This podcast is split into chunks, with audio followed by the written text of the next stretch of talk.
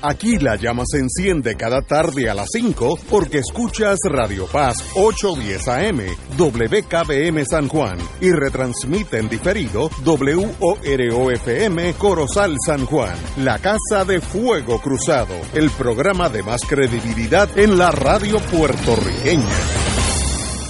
Esta emisora y sus anunciantes no se solidarizan necesariamente con las expresiones que escucharán en el siguiente programa. Son las 5 de la tarde, hora de escuchar Fuego Cruzado, el programa de más credibilidad en la radio puertorriqueña, en las voces de Ignacio Rivera y sus panelistas invitados con su discusión política dinámica e incisiva de los acontecimientos más importantes del momento. Fuego Cruzado comienza ahora. Muy buenas tardes.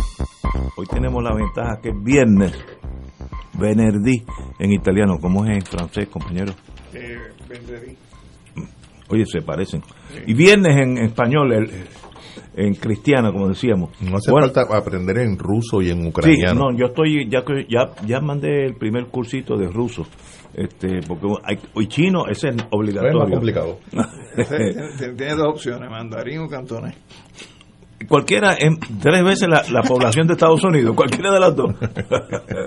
bueno, tenemos al doctor Cabanilla como siempre y vamos a ir directamente porque él, él works for a living, como decíamos en el ejército. Compañero Cabanilla, doctor. Hola, saludos a todos. Esto está apagado. Ah, lo que tengo que reportar hoy es que la tasa de positividad en Puerto Rico hace poco, más de dos semanas, empezó a subir diariamente, como ya ustedes saben, y llegó a alcanzar 24.29% ayer. Wow. Hoy por primera vez bajó un poco, está en 24.09%, pero que todavía está altísima porque la cifra ideal es entre 3 a 5%, así que estamos muy por encima de la cifra ideal.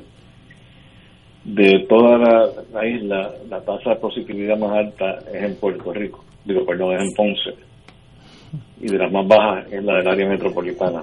Wow. Y eso pues me preocupa un poco porque ustedes saben que las justas intercolegiales Ya empezamos. eh, fueron, sí, empezaron en Ponce y yo no sé si eso va a disparar todavía más la, la, la pandemia.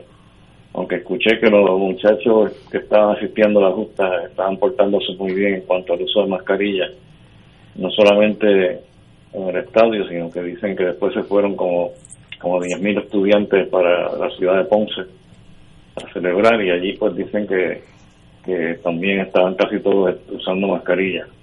Eso yo no sé si, si es propaganda pu- pues, propaganda de Ponce o qué, pero, pero me parece que es tremendo que el 95% estén usando mascarillas. Eso sería una señal importante de responsabilidad de parte de los muchachos jóvenes. Entonces, en cuanto al número de casos nuevos, estaba subiendo al ritmo de 18-20% por día. Pero en la última semana empezó a subir más lento, aunque sigue subiendo a un ritmo de, de 4% de casos eh, nuevos por día. O sea que está subiendo más lentamente que antes, pero sigue subiendo consistentemente. ¿Cuánto de esto tiene que ver con, con el concierto de Juan Luis Guerra?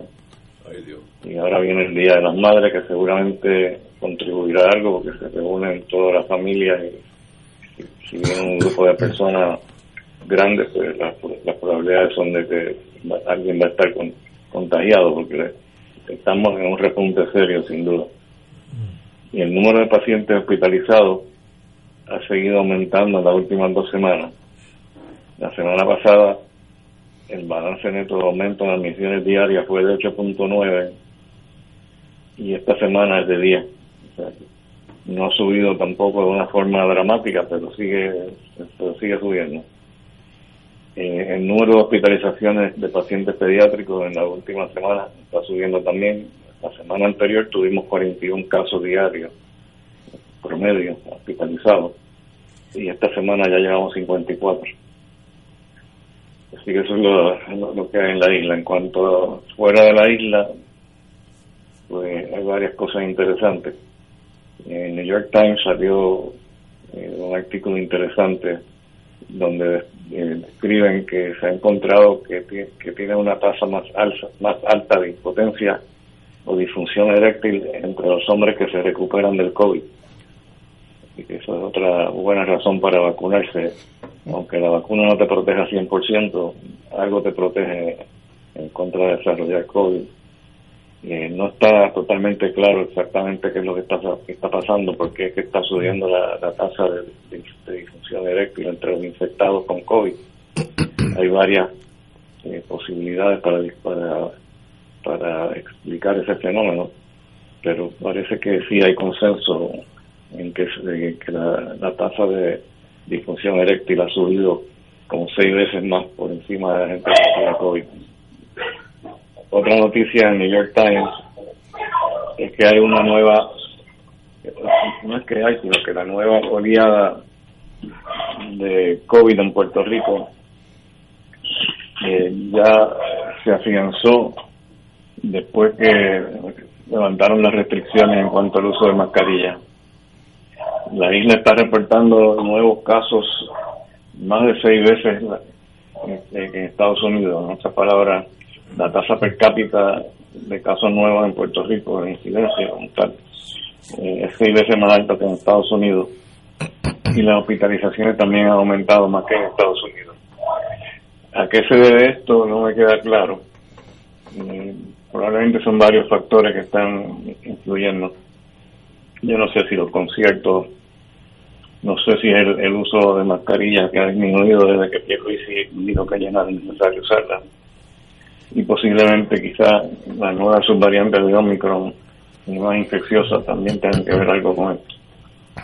Pero lo que no hay duda es que estamos ahora, antes estábamos mucho mejor que en Estados Unidos y ahora estamos mucho peor estamos seis veces peor que Estados Unidos en cuanto a la tasa, a la incidencia eh, de casos nuevos. Pero ¿y por, qué, eh, eh, si es que es posible determinar, qué pasa que Estados Unidos nos ha pasado cuando allí nadie usa la mascarilla?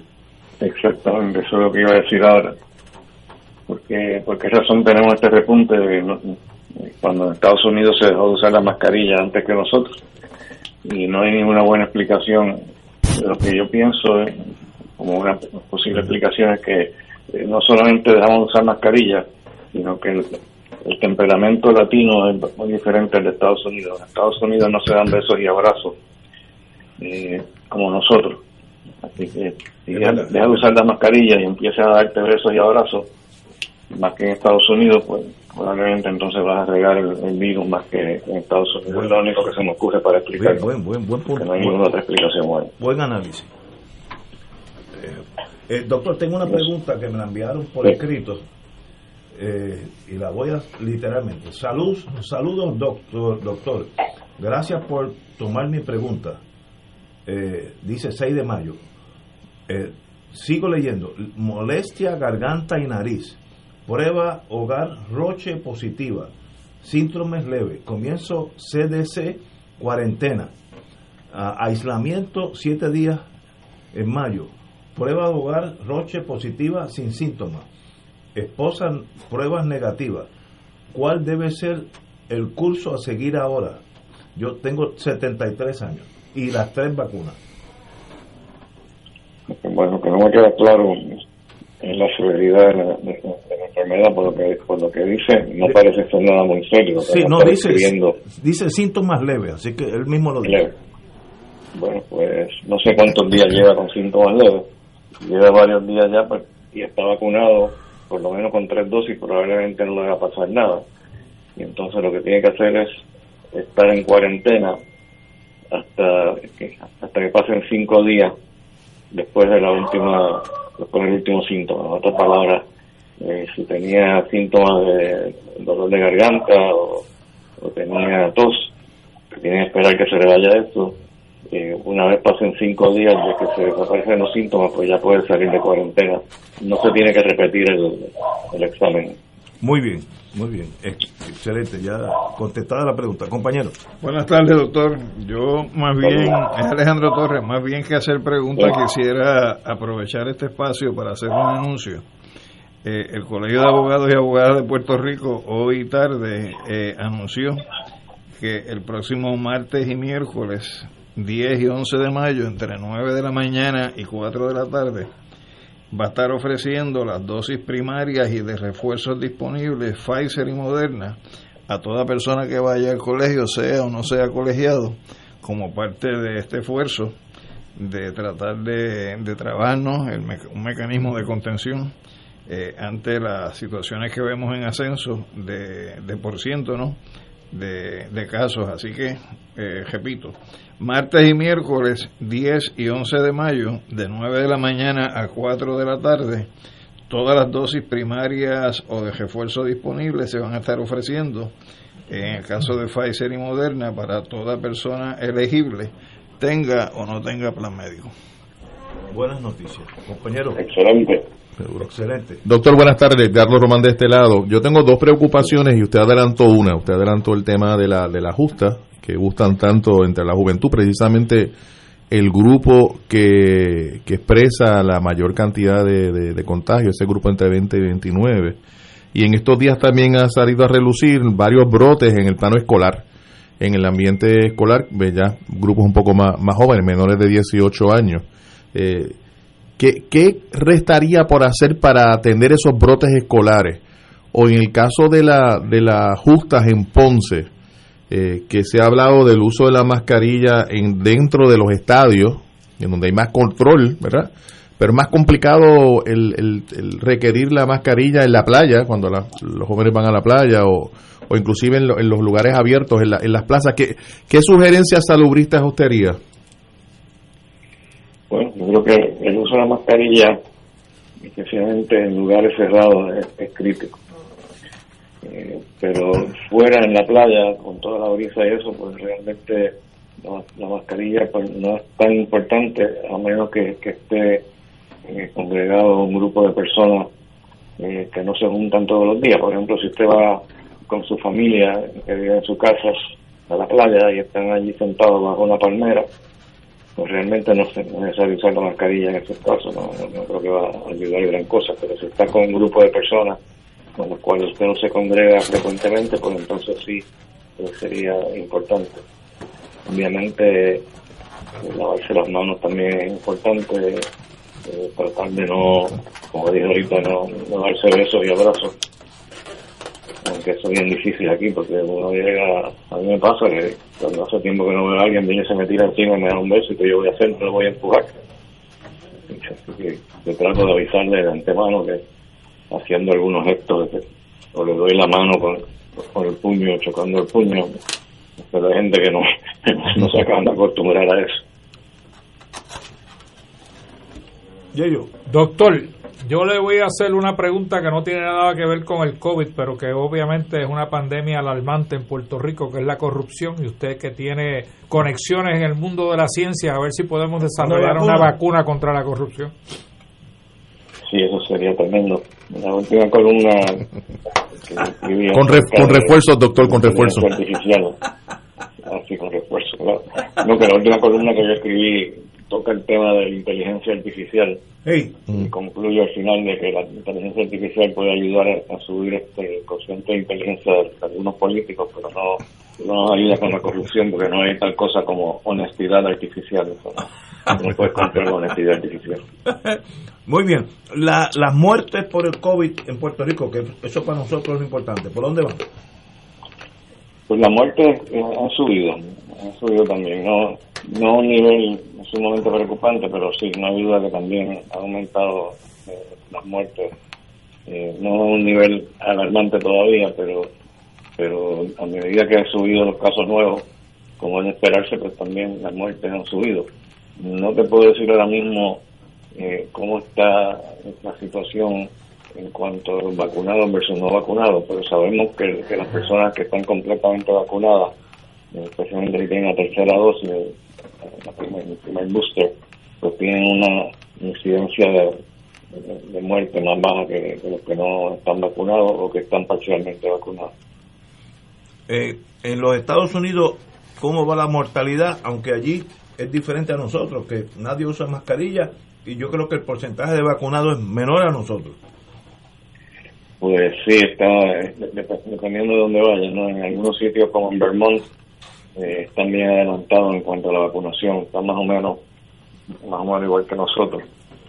Y el repunte, eh, que ellos, ellos no estaban teniendo un repunte hasta hace poco, empezaron a ver también un repunte, eh, no tan marcado como el que estamos viendo nosotros ahora en Puerto Rico, pero, pero definitivamente tiene una tendencia como que se está formando una nueva ola de, infección en Vermont, parecido a lo que está pasando aquí en Puerto Rico, pero menos, menos adelantado, está un poquito más atrasado en ese repunte comparado con Puerto Rico. Eh, pero en otros sitios, por ejemplo Texas, donde la mascarilla eh, básicamente hasta la llegaron a prohibir el gobernador, pues en Texas no, no están viendo un repunte, es interesante. Interesante. Eh, muy interesante. En el mundo entero, eh, las muertes han ido disminuyendo en, en, un mirar un, al mundo como un laboratorio. Las muertes bajan. Bueno, no es que bajen, pues, pero no, no parecen estar eh, subiendo con la, con la variante Omicron. No tiene una mortalidad eh, tan alta como la de, como la de Delta. Eh, pero si te fijas en, la, la tasa de mortalidad, eh, en pacientes infectados es relativamente bajo. Ahora, si te fijas en, el número absoluto de muertos, pues es más alto porque son muchas personas que están infectadas. Pero la probabilidad de tu morir, ahora mismo, si tú estás bien vacunado, eh, es mucho menos de, de 2%.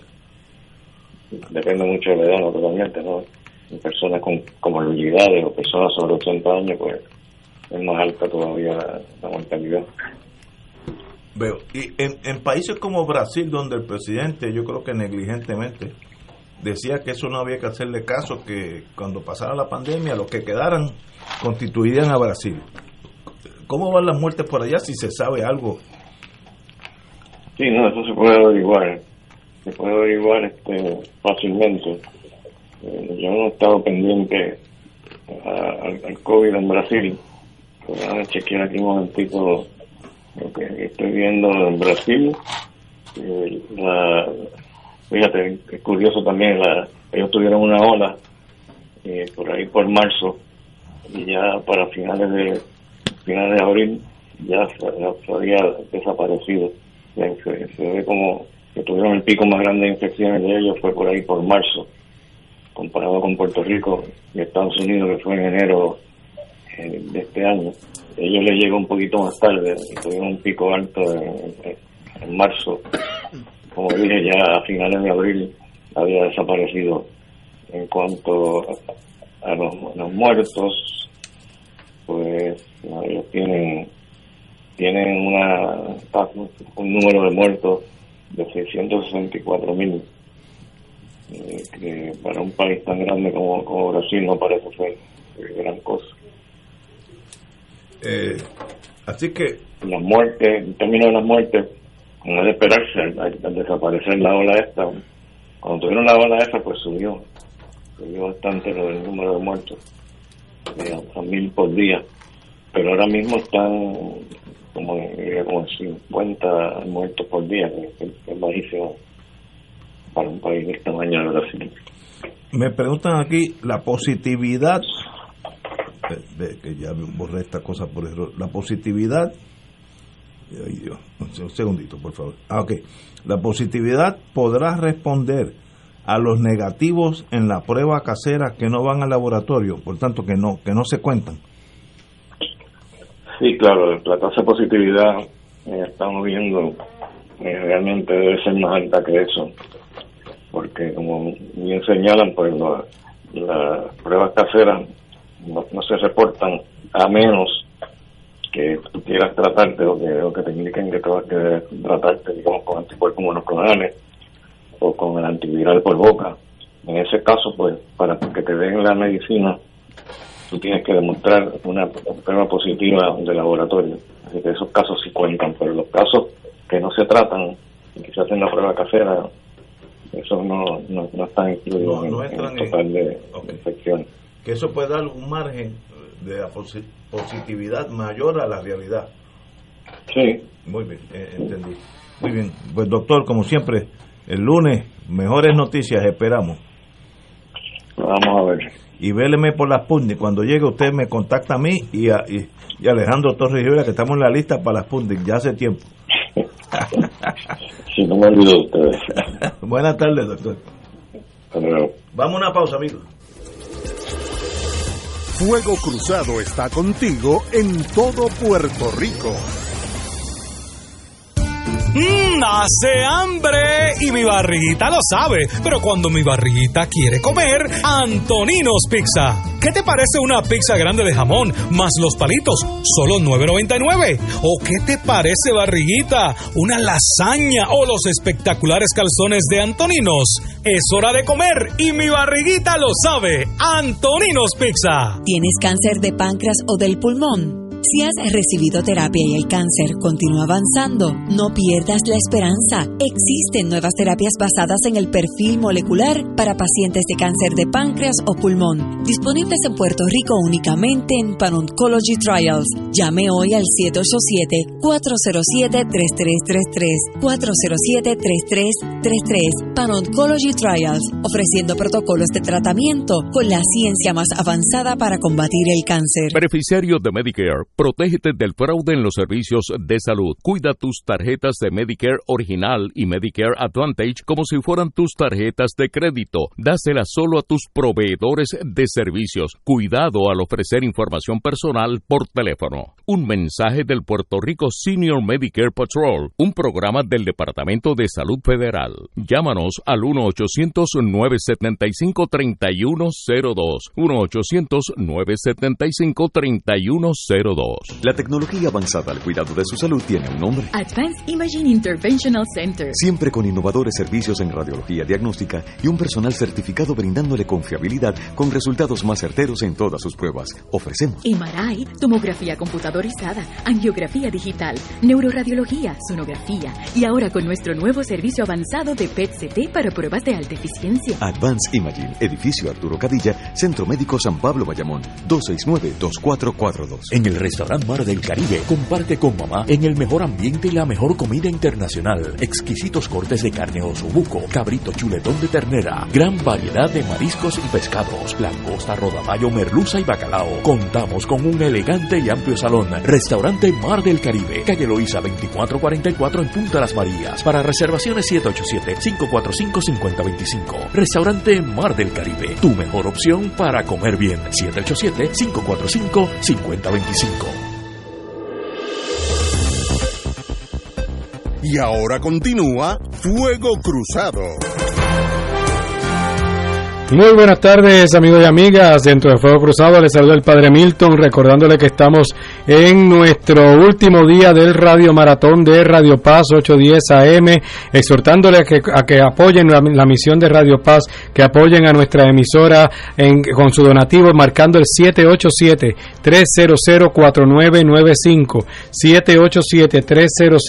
787-300-4995, 787-300-4995 el teléfono a marcar para que puedan hacer su ofrenda, para que puedan hacer su aportación. De hecho, en, algunos de los donativos, particularmente los que han entrado por ATH Móvil, son muchos los que daban, aparte de escribir Radio Maratón, le escribían que era eh, fuego, por Fuego Cruzado. Así que qué alegría también los, que están, los fanáticos de Fuego Cruzado, están apoyando nuestra misión en Radio Paz. Hoy es nuestro último día, hoy es nuestro último día Así que aquellos que les gusta dejarlo para última hora pueden llamar el 787-300-4995, 787-300-4995 para que puedan hacer su aportación. Los que estén escuchando el programa en diferido por la noche en, en Oro 92.5, los teléfonos ya no van a estar disponibles ahora, pero tanto los que están escuchando ahora en vivo como los que lo escuchan en diferido, sí pueden utilizar ATH móvil para hacer su aportación pueden buscar en ATH móvil, nos pueden encontrar tanto en, el renglón de pago a negocios como en donar, en cualquiera de los dos, aparecemos como Radio Paz 810, Radio Paz 810, todo corrido, ahí aparecemos. Eh, consigue Radio Paz, hace su pone la aportación, pero si en su aplicación le sale el, cuadrito que dice eh, opcional, un cuadrito como para comentarios que dice opcional, por favor escríbale Radio Maratón antes de enviar el donativo. Digo que si le aparece porque nos hemos enterado que depende el, equipo de teléfono que utilice, en algunos momentos algunos le sale, a otros no, pero si le sale el cuadrito que dice opcional, escríbale Radio Maratón por favor.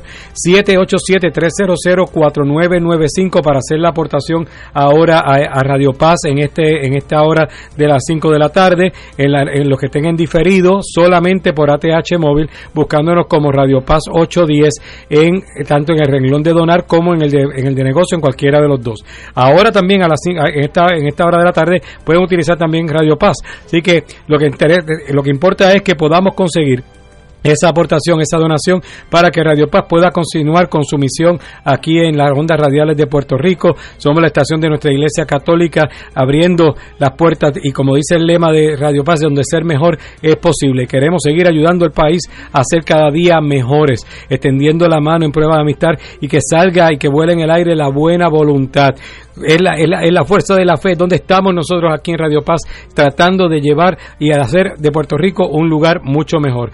Vamos a marcar ahora el 787-300-4995, aquellos que apoyan que nosotros estemos aquí, que Radio Paz tenga las puertas abiertas para poder seguir dando mensajes de esperanza, para que podamos seguir llevando mensajes de, de, bueno, en este caso, de una sana discusión incluso, porque eh, se lleva en un momento una, una programación de calidad lo que se, se va llevando y sobre todo familiar. 787-300-4995, 787-300-4995.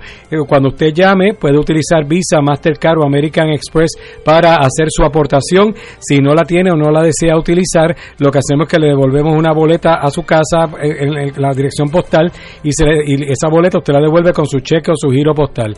787-300-4995. Estamos hablando de que la, la operación de Radio Paz son unos 600 mil dólares al año, 600 mil dólares al año. Ayer empecé a decir, pues mira, si apareciesen 600 personas que donaran mil dólares, ya cubríamos el el presupuesto del año.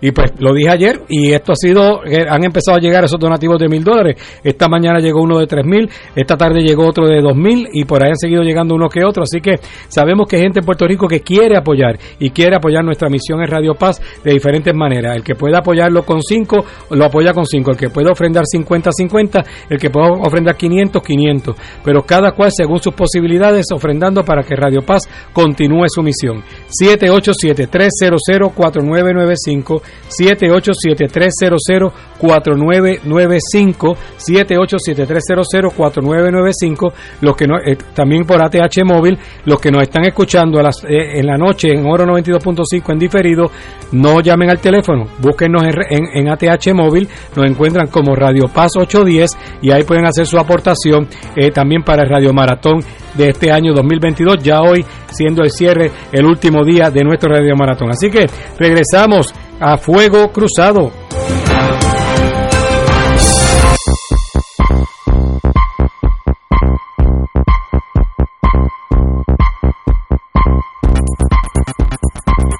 Bueno amigos, tenemos que tocar el tema de la semana que es trágico, pero hay que tocarlo.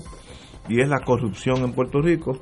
Todos sabemos que esta semana pues hubo arresto de dos alcaldes eh, y en los pasados cinco meses cinco políticos han sido implicados en esquemas de soborno y acusados en el Foro Federal. Foro Federal, vuelvo y repito. La lista la encabeza el exalcalde de Cataño, Félix Elcano Delgado. Luego le siguió el exalcalde de Guayama, Ángel Pérez Otero, así como el de Guayama, Eduardo Cintrón. Ayer fueron arrestados, como todos sabemos, el de Aguas Buenas, Javier García, y el de Humacao, Reinaldo Vargas. Eh, varios legisladores también han caído en los últimos tiempos vinculados con la corrupción, como María Milagro Charbonnier, Nelson Alonso y Nelson del Valle. Eh, parece que los Nelson no están teniendo suelta este cuatrenio. Eso es un montón de gente en, el último año. Y los que faltan. Eh, pero, ¿sabes? No estamos hablando que esto es mirando la historia de los últimos 50 años. Esto es hace un año. ¿Y qué genera esto? ¿Qué síndrome? ¿Qué simboliza? ¿Y qué remedio tiene, si alguno, compañero? Bueno, yo creo que el- lo que simboliza es que este es un país donde han habido dos partidos que se han ido alternando el poder, donde tú no distingues ya uno del otro desde el punto de vista de perversión y corrupción, con el elemento lastimoso de que hay gente que a pesar de que identifica que los partidos son así, siguen votando por ellos. Entonces, en ese sentido... ¿Y, y por qué tú me estás mirando a mí? Entonces, en ese sentido, lo que es trágico no es que los hayan arrestado, Ignacio. Lo que es trágico es que, que los arresten, que haya todavía otra otro montón más y que la gente siga votando por lo mismo. Eso sí que es trágico. Pero eso psicológicamente, yo no soy psicólogo ni psiquiatra. Sería bueno traer a alguien para que eh, eh, trate de explicar ese síndrome, porque yo, yo no lo entiendo tan fácil. No, bueno, no, no, no. hay un síntoma. Hay, hay alguien que pod- ese psicólogo podría analizar A mí. en este programa. y yo me yo me presto como como ejemplo ahora sí ha habido una reacción porque vemos los dos partidos bajando bajando cada cuatrenio Ah, bueno, Así que pero- ha habido hay una pero- reacción hay un negativa desgaste, no hay pero, duda. pero, pero no es porque dejen de ser menos corruptos o sean menos corruptos, es porque más gente ha perdido la confianza en ellos. que eso yo Y yo creo que entonces ese es el lado positivo de la tragedia. sí, sí, que sí. la gente está aprendiendo, unos más tarde que otros, pero están aprendiendo a que no deben seguir votando por lo Cuando me mismo. dice tarde me mira Oye, hay otro, hay otro elemento bien trágico, Ignacio, pero bien trágico de esto. Es- En el periódico El Vocero de hoy eh, aparece un- hay una nota de Mari Carmen Rivera Sánchez eh, que entrevista a Isel Maces de Sembrando Sentido, es una organización que brega con este tema de, de- de corrupción. Y mira lo que dice en relación con Puerto Rico. Si tomas, si, si tomas los parámetros globales definidos por la, la unidad de crimen organizado de las Naciones Unidas y los aplicas a Puerto Rico, aquí viene el cantazo. Estamos hablando que de anual que de anualmente se que anualmente se pierden entre 740 millones y 3 mil millones de dólares en Puerto Rico a causa de la corrupción. Estamos hablando de una, una cifra una cifra significativa, importante, 700 millones o puede ser hasta 3 mil millones de dólares de pérdidas para, en para 10 Puerto Rico. años eso podría ser la mitad de la deuda. que- Por supuesto, Sí, por supuesto, sí. por supuesto. Eh, y luego hablamos de la crisis económica del país sin considerar este elemento de la corrupción. El no atender el problema de la corrupción tiene consecuencias, evidentemente políticas en relación con los partidos, pero tiene consecuencias en relación con el presupuesto del país, tiene eh, consecuencias en relación con la economía de Puerto Rico y naturalmente eso a su vez tiene consecuencias en la vida diaria de los los que vivimos en la isla. Y afecta la economía del país Bueno, te acabo de dar un dato que es un dato No, no. contundente. si si tú eres un, ve- un inversor de la Mercedes-Benz allá en Inversionista. eh, in- inversionista en Stuttgart y tú quieres hacer una pieza que se puede hacer en un país secundario, tú tienes 5, 10, 20 países del mundo para hacer esa pieza. Eso es así, la vida, o más. Ahora, uno de los factores que tú vas a medir, yo estuve en General Electric 10 años, es, primero, hay capacidad humana para hacer esa pieza. Existe la tecnología, aunque yo llevo el material y todo, pero existe el- lo básico para tener empleados que puedan ser disciplinados para hacer esa pieza. Eso es esencial. Ok, lo hay. En Puerto Rico eso sobra de paso infraestructura. Cuando llegue el barco con mis piezas a San Juan, ¿hay forma de llevarlo a Maricao? Sí, está bueno eso. Otra cosa, Infraestructura de eh, transportación. eh, estabilidad del país. Ese país eh, está bien, hay una guerra civil. Yo no voy a meter este un, una planta para generar una pieza en Biafra, en aqu- en aquellos años de Biafra en Nigeria, porque va a perder la, la- la inversión. Otra es la educación, porque los que se transfieren de esos países acá van a mandar las nenas a la escuela, etcétera. Hay una estructura educativa que pueda aguantar, eh, eh, mejorar esos muchachos. Son factores. El de estabilidad y corrupción es una cosa importante. Por tanto, sí nos afecta más del que dio el tumbe.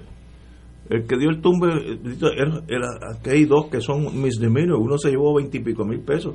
15 y 32. Es- eso es nada. Ahora, el daño puede ser de millones de pesos, porque yo esa pieza, espérate, no, no la voy a hacer en Puerto Rico, porque ese país, mira cómo están, la voy a hacer en Costa Rica, y más o menos le va a salir igual a, a la, a la Mercedes-Benz, igual la pieza, pero se va para Costa Rica.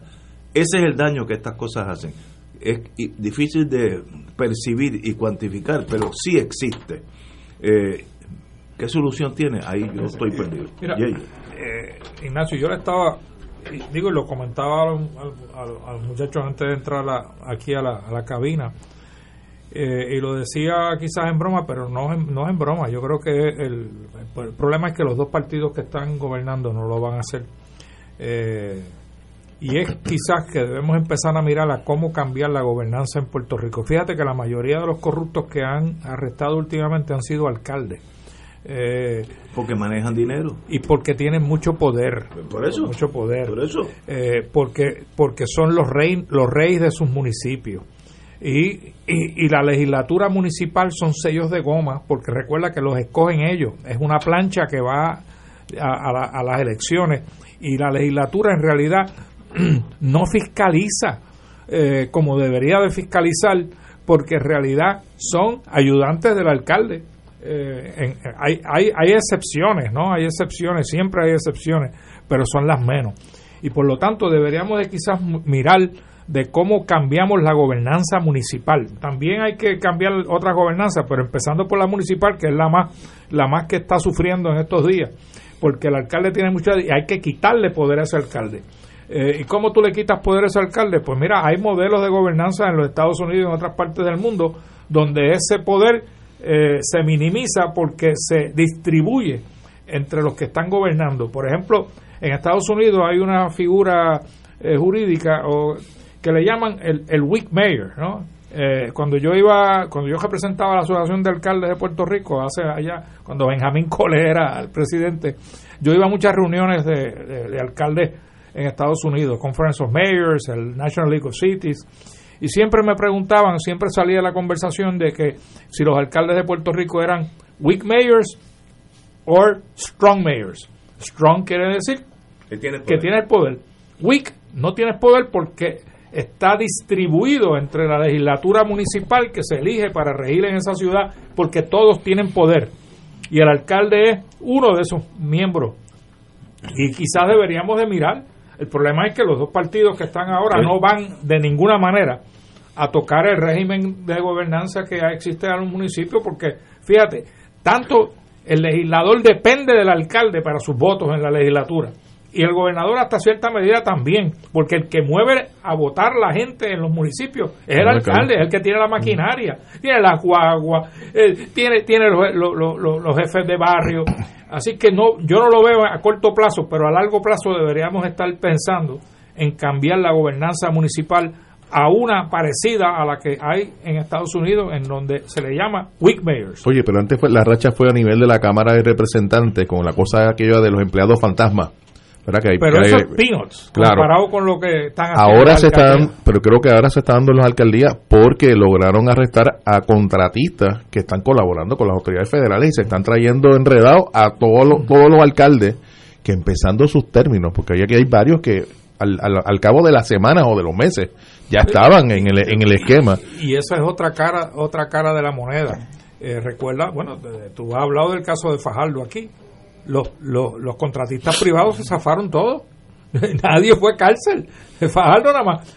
Pero yo creo que en ese sentido eh, las autoridades judiciales en Puerto Rico han sido muy lenientes. Yo sé que cooperan, pero muy lenientes eh, con los contratistas, que son en realidad los que se hacen millonarios y son los que dan eh, el anzuelo con, con, la carnada, la carnada jugosa para, para, para que ese, ese, ese funcionario que usualmente no son ricos, que son los que gobiernan, eh, caigan eh, en la parte débil que tiene todo ser humano. Yo, yo pienso de que el problema de la corrupción aquí es como un, tumor canceroso, que la única forma de atenderlo es estirpándolo. Y para poder estirparlo tú tienes que hacer una reforma, una constitución que tiene 70 años y que al día de hoy, independientemente te funcionara para algo un comienzo, eh, está demostrando que ya es insuficiente para poder atender pues las necesidades que el país tiene en la época en que el país se encuentra. Eh, y en ese sentido, pues estoy de acuerdo contigo que a pesar de que los municipios son figuras eh, legislativas, porque los crea bajo la constitución la legislatura, de otro lado los alcaldes son los que cargan a los miembros de la Asamblea Legislativa. Y mientras eso sea así, no va a haber forma en que la Asamblea Legislativa le meta el diente al poder de los alcaldes. Y mientras los alcaldes tengan ese tipo de poder, donde, como tú dices, es una plancha, donde de dedo el alcalde decide quién le acompaña en la papeleta, donde no hay participación ni distribución territorial en esos legisladores municipales, pues el problema es que a eso hay que atenderlo por alguna vía, y si es una vía legal, tiene que ser a través de revisar de, de, principio a fin eh, la constitución que tenemos y, buscar la manera de atender con formas distintas que se pueden buscar no necesariamente en Estados Unidos, sino que hay otros países que tienen también sus sistemas para atender ese, ese problema, pues, pues cómo nosotros traemos aquí los cambios que son necesarios para extirpar el tumor. el código municipal, la, elección de los asambleístas municipales, eso hay que cambiarlo, hay que revisarlo. El código municipal, la sustitución de un alcalde que muere, que eh, renuncia o es suspendido o es destituido para que no quede en manos de los partidos de ese alcalde. O sea, que no hay un, elemento aquí de, de, de, premio, no hay, no hay un elemento que estimule al partido a reconocer que si su candidato resulta ser convicto de delito va a perder el escaño o el escaño va a ser motivo de, votación general eh, a nivel municipal. Y, para atender el tema del estatus es la Asamblea Constitucional de Estatus, pero para atender todo este montón de cosas que hay que cambiarle a la gobernanza en el país es el, proceso de convención constituyente que tiene la Constitución en su artículo 7. Pero hay que hacer una revisión integral de esa Constitución. Los partidos de minoría cuando digo de minoría son los, obviamente no necesariamente el PNP, mm. minoría en la Cámara o el minoría en el Senado. Mm, todos son Estoy hablando, sí, estoy hablando, de, pero estoy hablando de los de los tres eh, que tienen uno o dos representantes o uno o dos senadores. Deberían quizás considerar radicar los proyectos que son eh, trascendentales, por lo menos para empezar a hablar de provocar el debate, provocar debate. Eh, para que para que se empiece a discutir cómo podemos romper este este espinazo a la corrupción porque aquí cada, cada administración que llega dice la corrupción es prioridad entonces pasan un montón de leyes que lo que, lo que hacen es hablar de, actos eh, de corrupción y penalidades pero eso no eso no ha resuelto nada Aquí, como yo lo que pienso es que aquí, mientras se vaya buscando colocación de parcho, pues sencillamente lo que resuelve por un lado se daña por el otro. Aquí hay que hacer una revisión integral de esa constitución, incorporando las medidas correctivas necesarias para entonces uno atender la solución de los problemas que uno tiene. Y el mecanismo existe. Y vuelvo, insisto, el carril que tiene que ver con el estatus, hay una propuesta de asamblea constitucional donde el estatus se atiende, pero la gobernanza de este país, o sea, la, propuesta de un gobierno limpio, decente, y que sea un gobierno eh, donde haya realmente eh, apoderamiento del pueblo en sus instituciones tiene que ser necesariamente con una revisión integral de la Constitución a través de una convención constituyente. hay un elemento de restitución de, fondos eh, que se, se, han logrado conseguir a través de la corrupción. Eh, luego, cuando vienen estas convicciones, hay un elemento de restitución. Yo no tengo, me parece que esa restitución, lo que se hace es que ese dinero pasa al gobierno federal a través de la Corte Federal, pero la víctima no, no los va a recibir. Eh, en este caso, los, los municipios eh, de, de Humacao y de Agua Buena, que son los que en última instancia van a perder esos fondos, eh, ese dinero, pues debería haber un mecanismo de ley que obligue, con independencia que si la convicción es federal o estatal, que obligue al convicto, al alcalde convicto, a restituir ese dinero al municipio. ¿Y ustedes yo no sé si yo peco de ser cínico, piensan que el establishment como lo tenemos hoy, que está en manos de dos partidos que se han dividido el poder hace dos generaciones, van a hacer cambio alguno a esta realidad. Yo apuesto que no. Pues yo, creo que no. Yo creo que no, pero hay que forzar la situación. Eh, y vuelvo y digo que no sea poniendo parchos aquí o parchos allá, sino con una revisión integral. Ignacio, por, esa revisión de que de, la, Constitución. Ah, bueno, ok. porque, porque, tienes el mecanismo. Y, yo creo que, que, eso es algo que tiene que de alguna manera presionarse desde el pueblo para forzarlos a ellos a que abran eh, el camino. Ok, pero estipulamos que de esos dos partidos no va a salir de No, esa no, idea. no, no, hasta que estén amenazados electoralmente a perder las elecciones y, y eso lo vamos a lograr no votando por ninguno de los dos. El ejemplo Suave, más reciente, suave, suave. Ignacio, el, el- el ejemplo más reciente, Ignacio, es la Junta de Gobierno del Partido Popular. Se reúnen supuestamente para discutir asuntos de sustancia, asuntos críticos dentro del partido y fuera del partido en, en la gobernanza del país y no discutieron ninguno. Eso es un ejemplo. Ninguno de los asuntos importantes lo discutieron. Yo no creo que haya cambios por, por el futuro inmediato, a menos que haya una crisis, como tú dices, Edgardo, que los partidos clásicos, yo le llamo, se sientan amenazados y entonces empiezan a generar ideas. Pero es su asponte, así a la buena, no, No, va a pasar Oye, pero, nada. pero esa crisis es cuestión de mirar las estadísticas electorales. Tú la- mira las estadísticas. Puedes tomar el año 2000 si quieres. Del 2000 para acá, en estos eh, 22 años. ¿Qué ha ido pasando con el voto íntegro en esos dos partidos? Ha ido disminuyendo. Significativamente, pero significativamente. El que tenga ojos que vea, ¿verdad? Ciertamente ya, ya la crisis existe. Habrá falta que tengan el- la capacidad de, se- de sentir el estímulo eh, para reconocer que de continuar la tendencia va a pasar lo que pasó, por ejemplo, en San Juan, que por primera vez en la historia del Partido Popular llegaron terceros.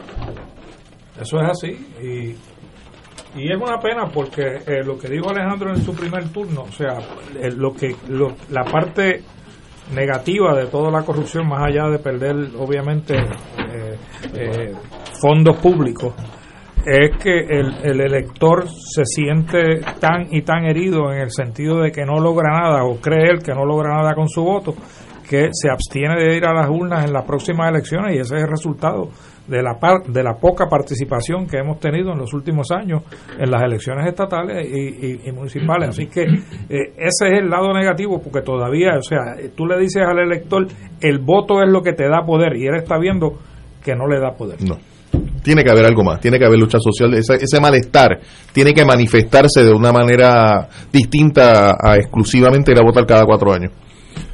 Tenemos aquí un invitado, ex secretario del Trabajo, me dio candela cuando yo estaba en Pueblo, un caballero en todos los sentidos de la palabra, pero un amigo íntimo, buena persona, buen ser humano, eh, buen abogado en el mundo laboral, etcétera. Y queremos, en estos días no, no, nos separamos un poco de por dónde va las enmiendas al código laboral, si es que existe eso. Este, así que compañero, usted tiene la palabra. Don Rui Delgado Isayas, lo mejor que ha salido de adjunta desde ¿Sabe que ese es el nombre correcto de Rodrigo Díaz de Vivar, el campeador? Era Rui. Rui Díaz de Vivar, una- eh, Muy buenas, Rui. Buenas tardes a todos. Buenas tardes a Radio Escucha. Y un placer siempre estar pues, de visitante aquí en el programa. En estos, Eh, en estos días han pasado tantas cosas políticas que ya nos desenfocamos del mundo laboral que venían unas enmiendas, pero eso ya nadie habla de eso y uno hasta pierde noción. ¿Por dónde es que estamos? Bueno, hay un proyecto en la Cámara, en el Senado ahora, fue aprobado en la Cámara, que es el P de la C 1244, que hace unas enmiendas a la Ley 4 del 26, 26 de enero del 2017, la llamada Ley de Reforma Laboral, Ley de Transformación y Flexibilidad Laboral del 2017. Ese proyecto, aparentemente, según los medios de comunicación y según pues manifestó el presidente de la Cámara, había sido discutido en, con el gobernador y que tenía el visto bueno en, cierta medida con, con la persona del gobernador. Sin embargo, es un proyecto que tiene grandes complicaciones, grandes contradicciones, grandes dificultades. Tiene cosas buenas, tiene cosas buenas. Lo que pasa es que, pues, en primer lugar, la legislación laboral es una legislación que distinta a muchas otras leyes, muchos otros campos, como podríamos decir el campo del derecho administrativo, el campo del derecho penal, las leyes laborales tienen una vida constante todos los días para todo el mundo que trabaja.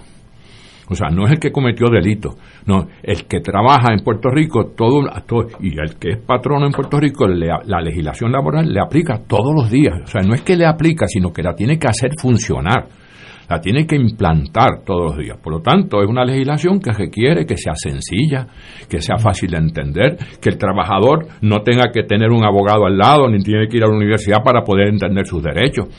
Que el patrono, pequeño y grande, pueda también cumplir con la ley y saber hasta dónde llega. La experiencia, pues, es que, y aquí hay abogados, como en el caso eh, eh, eh, no solamente que representan trabajadores, sino representan patronos que pues se nutren muchas veces de esas grandes dificultades ¿eh? y entonces pues eh, se convierte en un pleito ¿eh? y entonces pues un, un, negocio y un trabajador no puede estar expuesto a que tiene que estar chequeando cuándo es que voy a litigar cuándo voy a llevar una demanda al tribunal o sea las leyes deben ser lo más sencillas posible y entonces tenemos problemas en ese sentido, de que nuestra legislación laboral en los últimos años, más que nada, eh, pues ha adquirido esa característica muy complicada, eh, con contradicciones.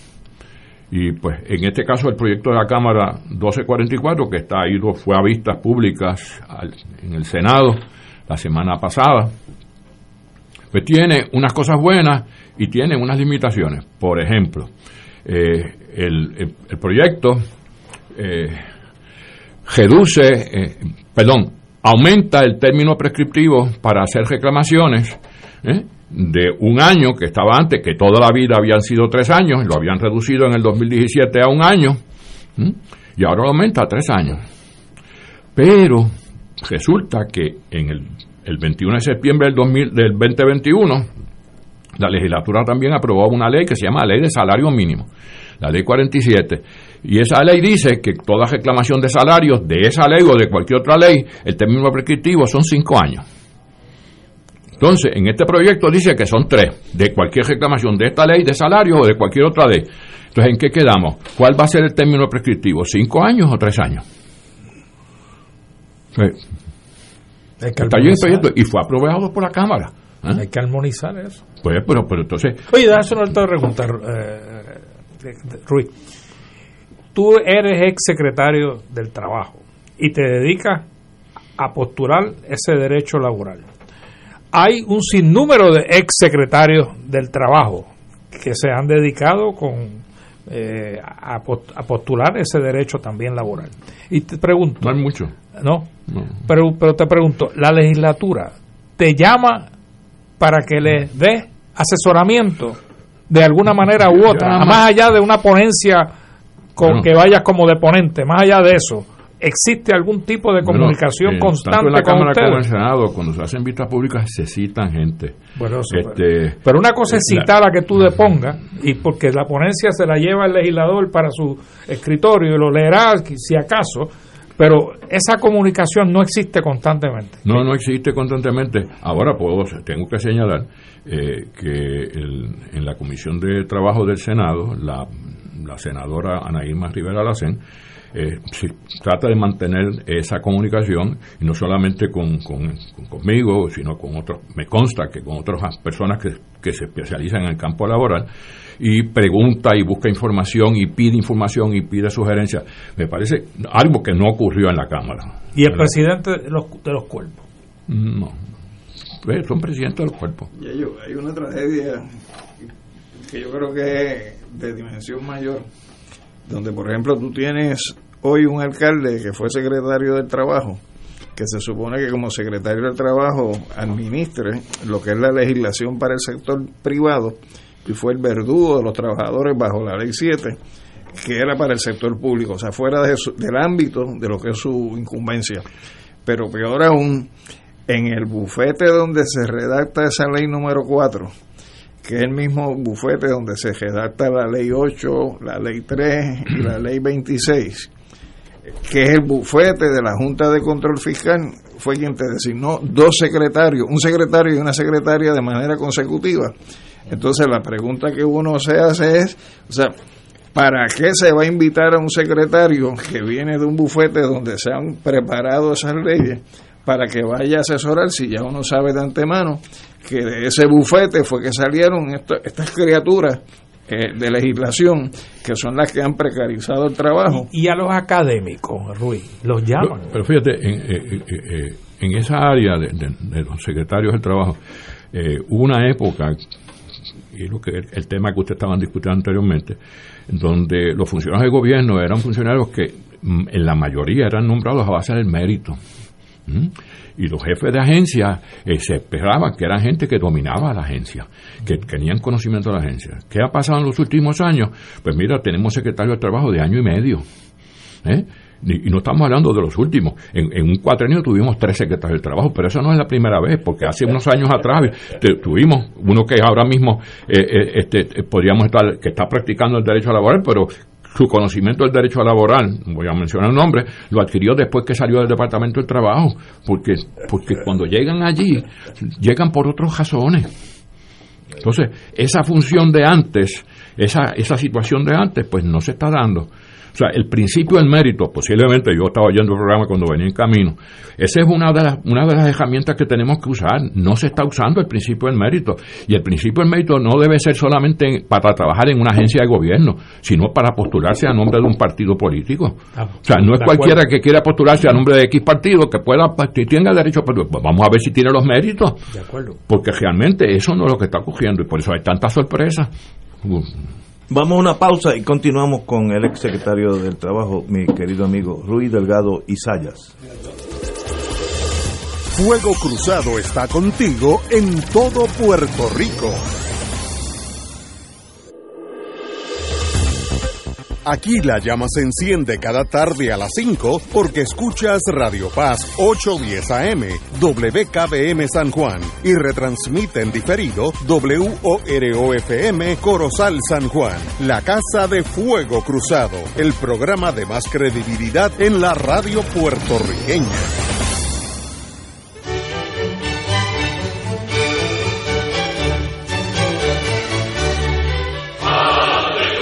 Reina del cielo, alégrate, aleluya. Porque el que mereciste llevar en tu seno, resucitó como lo había dicho, aleluya. Ruega por nosotros a Dios. Gózate y alégrate, Virgen María, aleluya. Porque ha resucitado Dios verdaderamente. Oremos. Oh Dios, que por la resurrección de tu Hijo, nuestro Señor Jesucristo, has llenado el mundo de alegría. Concédenos, por intercesión de su Madre, la Virgen María, llegar a alcanzar los gozos eternos por Jesucristo nuestro Señor. Gloria al Padre, al Hijo y al Espíritu Santo. Como era en un principio, ahora y siempre, por los siglos de los siglos. Amén.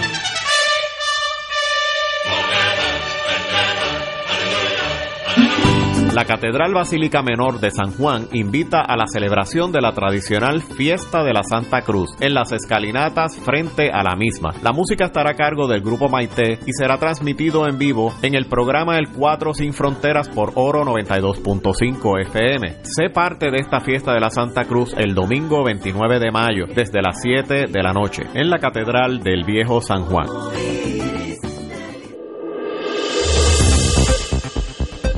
Y ahora continúa Fuego Cruzado.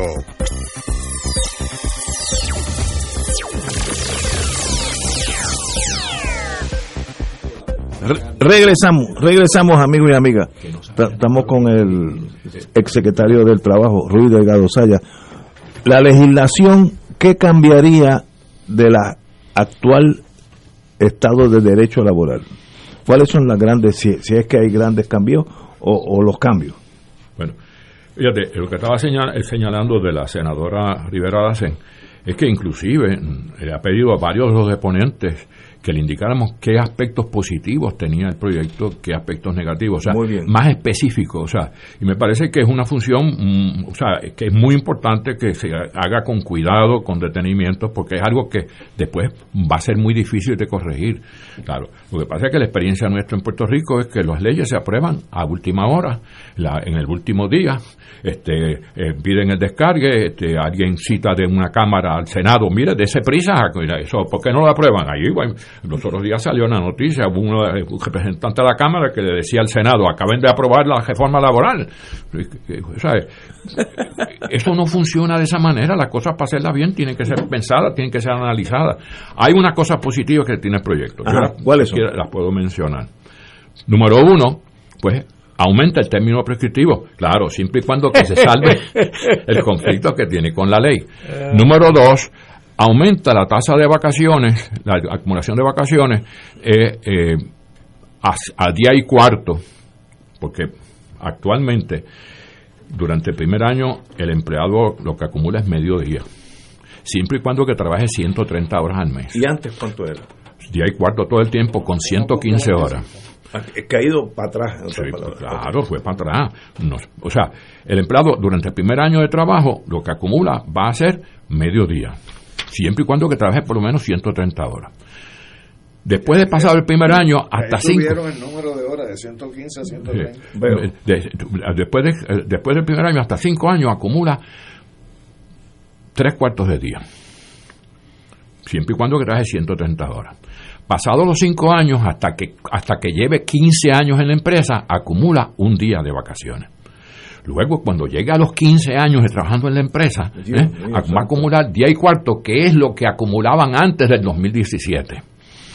Ahora el proyecto dice que van a acumular día y cuarto A la a. Y no necesitan trabajar 130 horas al mes. Basta con 115 horas al mes. Volver- eso es positivo. Volver para atrás. Eso es positivo. Que yo creo que es positivo.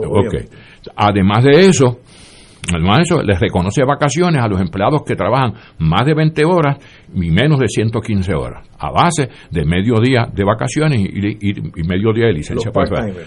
Los, para eso los llamados part-timers. O sea, eso son cosas positivas que tiene, que Muy tiene el bien, proyecto. bien. ¿no? Lo único que eso, pues, ese derecho se lo quitaron a los empleados cubiertos por un convenio colectivo.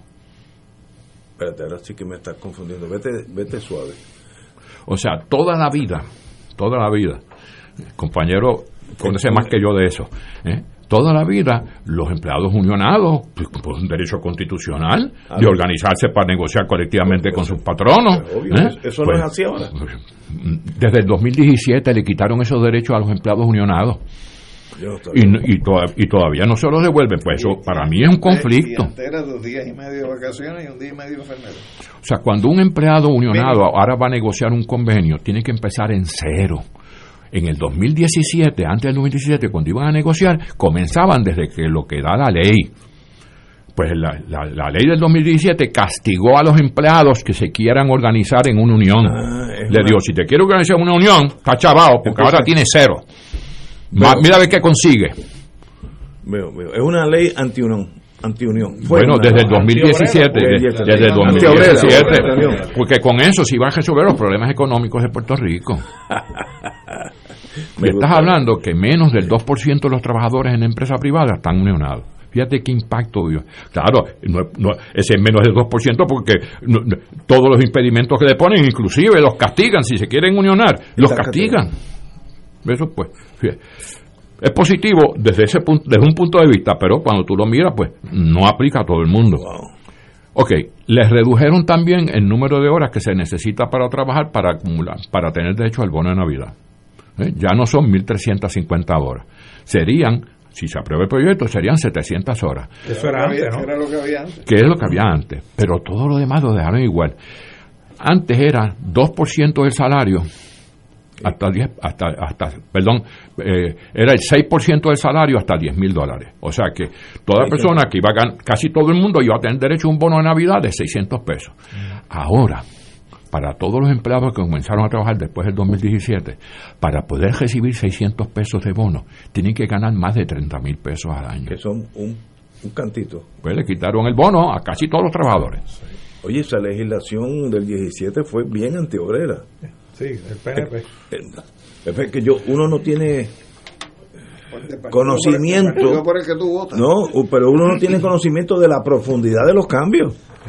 Porque uno no está en ese mundo. O sea, uno, Y te está, te está describiendo la punta del iceberg. Sí, sí, no, no, hay- y, y eso iba a generar más empleo. La tesis era que todos esos cambios iban a generar más empleo. Claro. Pero, pero, pero el proyecto lo que hace es que es un chipito lo que da. Reduce 700 horas, pero lo deja todos igual. O sea, sí está bien, pero van a recibir el mismo bono. Nadie va a recibir más de 300 pesos de bono. Ah, a menos que gane más de 30 mil pesos. Ah, bendito. Porque es el 2%, hasta un máximo de 600 pesos, del 2% del salario del empleado. Entonces, para sacar el 600 pesos, tú tienes que ganar 30 mil pesos para que el 2% entonces sea 600 pesos. Pues si no llegas a 30 mil pesos, pues no vas a recibir los 600 pesos. Ese no es el salario de los trabajadores, tipo de los trabajadores en Puerto Rico, 30 mil pesos. De hecho, si lo, con el cómputo que se tenía antes de 7.25, no el de ahora 8.50, pero lo puedes tener como referente, ese 7.25 no te superaba los 15 mil pesos. Wow. O sea, que todo el mundo iba a tener derecho a los 600 Pues, pesos. esa fue una legislación en el cuatrenio anterior, me imagino, 17, sí. Este, bien antiobrera, vamos a hablar claro para entendernos, ¿sabes? Porque así uno puede ca- cambiar la Y ahí es cosa. que yo te digo que del bufete donde se hizo esa legislación, pusieron un secretario del trabajo y después una secretaria. Una secretaria. Y después un secretario, sí. Administrar el cambio. Lo que ellos mismos habían Sí. preparado. Y el- otro otro beneficio, Ajá. otro otro punto positivo, este eh, es que la ley actual, en el caso de la mesada, establece para los empleados contratados después del 2017 que son tres meses de sueldo más dos semanas, hasta un máximo de nueve meses. ¿Eh? Antes no era así. Antes era los primeros cinco años, dos meses de sueldo más una semana por cada año. Más de cinco años hasta quince tenían derecho a tres meses de sueldo más dos semanas, pero sin límite de los nueve meses. Y entonces los que llevan más de 15 años ¿eh? tenían derecho a una mesada, si el despido era sin justa causa, de seis meses de sueldo más tres semanas por cada año. Esa última parte se reinstala ahora para todos los empleados, que antes no estaba. ¿Mm? O sea que, que, que ahora el empleado que lleva más de 15 años puede, te- puede tener derecho a una mesada de seis meses de sueldo más tres semanas por cada año, sin tope. Propósito, desalentar los despidos injustificados. Obvio. Eso es una buena ley, eso es bueno, positivo. Otro aspecto positivo, Así desde la época de Sila. Sí, sí. eh, Y lo cambió. eh, Rosellito. Rosellito, no, Rosellito, no. flexibiliza, eh, perdón, eh, este, eh, restringe la contratación de empleados temporeros y por término. ¿Eh? En una disposición de la ley dice que para ser temporero tienen que ser, para llevar a cabo tareas extraordinarias de duración determinada, tiene que ser el contrato por escrito, el patrón es el que tiene que probar que, era temporero y que no era regular, ¿eh? pero se les olvida enmendar otra sección de la ley que dice que el contrato temporario y el contrato por término se puede hacer hasta verbalmente y que no tiene ningún requisito. Y que puede ser por el término que quiera, si se trata de empleados exentos por toda la vida, lo pueden nombrar todos los años. Eliminan de esa manera la ley 80. Pues eso se queda en vigor. Pues entonces, ¿cómo tú, qué, va, ¿qué va a regir? Lo que pretende la enmienda, pues que lo dejaron, dejaron la disposición que dice que puede hacerse de la otra manera. O sea, hay un conflicto en ese sentido. ¿Y, y, y- y el periodo probatorio lo bajaron o lo dejaron? Ok, otro aspecto del periodo, otro, otro punto positivo es eh, el periodo probatorio. Se reduce el periodo probatorio a tres meses y se establece que se puede extender tres meses más con solamente notificar al Departamento del Trabajo que lo está extendiendo. Ok. Entonces, ¿para qué tú quieres notificar al Departamento del Trabajo que lo está extendiendo si se va a extender extendido con, no con solamente notificar al Departamento del Trabajo? Pero tiene que notificarse al Departamento del Trabajo y decirle por qué razón. Pero el Departamento del Trabajo no tiene ninguna participación, sino que tiene que recibir el documento Y y, ya. guardarlo. Para que en caso de que haya una controversia, el Departamento... O sea, un aspecto burocrático no tiene sentido. No tiene sentido. Ahora, el proyecto tiene 1.500 cosas malas, o sea, una de las cosas malas, y que yo sigo insistiendo, y, y en las vistas últimas que se hicieron, pues se, se- se reiteró varios, varios deponentes, es que el gobernador habla de que tiene, quiere mantener la flexibilidad, el horario flexible. El horario flexible para el gobernador es que los trabajadores puedan acordar con sus patronos trabajar 10 horas diarias y que el patrono no se los tenga que pagar como extra. Sí. ¿Cómo se beneficia un ¿Tiene trabajador haciendo? No, no, no tiene que tener, no tiene. Entonces, otra y otra y otro y otro Espera, espera. 10 horas diarias, que sería que en cuatro días yo tengo 40 horas. pero puede ser en cinco días, porque no tiene que ser en cuatro días, puede ser en cinco días. Ok. O sea, te, te distribuyen los horarios y en, en varios días de la semana trabajas 10 horas. Si es por acuerdo con el patrono, entre comillas acuerdos, sabemos que son cuáles son los acuerdos. Es tie- pues- tiempo pues, sencillo. Es sencillo. Pero- o sea, ¿quién se beneficia con eso? en contra de la Constitución, porque la jornada es de ocho horas De ocho y todo trabajo en exceso de ocho es a no menos de tiempo y medio. No, lo- la constitución es, es más extrema. O sea, los, los derechos constitucionales en cierta medida pueden ser renunciados, pero esto depende de cómo estén expresados. En la sección 16 dice que nunca, bueno, eso es importante, Nunca. o sea, se puede, o sea, trabajar, el derecho a trabajar, a recibir compensación extraordinaria por trabajo realizado en exceso de ocho horas al día, a que, que nunca será menor de vez y media. O sea, el nunca son las cosas, no se pone, no se pone ahí para ponerse, eh, eso no coge excepciones, ahí nunca. Entonces el legislador, pues, pues, pues, la ley 17 establece que por acuerdo entre patrono y empleado se enmienda la constitución. Es el único sitio del mundo donde la constitución se acuerda, se acuerda, se acuerda por acuerdo. Y sería bueno que le explique a Ignacio y al público el, cambio de velocidad que dieron, cambiando la definición de día de trabajo a día calendario, porque eso tiene unas consecuencias también. Bueno, sí, en cuanto a ese aspecto, de, eh, la ley 379 del 15 de mayo de 1948, eh, eh, desde el año 1948 establecía que las horas extras, definir horas extras diarias, decía que era el trabajar en exceso de 8 durante cualquier periodo de 24 horas consecutivas. ¿Por qué decía eso? Pues lo decía por la razón de que de esa manera se evitaba que un empleado trabajara las últimas 8 horas de un día y las primeras 8 horas del día siguiente trabajaba 10. 16 horas cogidas y no habían horas extras. Entonces, pues, en el 2017 derogaron, o sea, quitaron esa, esa definición y establecieron que es exceso de 8 durante cualquier día calendario. Claro, como está, y, se, y el proyecto no lo toca, el proyecto no lo toca, o sea, no es cuestión de vez y media, porque la Constitución garantiza vez y media. Y, y, pues, y, pues, está bien, no han querido poner el doble, porque lo que pasa es que más de la mitad de los, de los trabajadores en Puerto Rico fueron contratados antes del 2017, porque después del 2017 no se han creado tantos empleos como para, para- para estar preocupados por eso. La mayoría de los trabajadores en Puerto Rico fueron contratados antes del 2017 y tienen derecho al doble.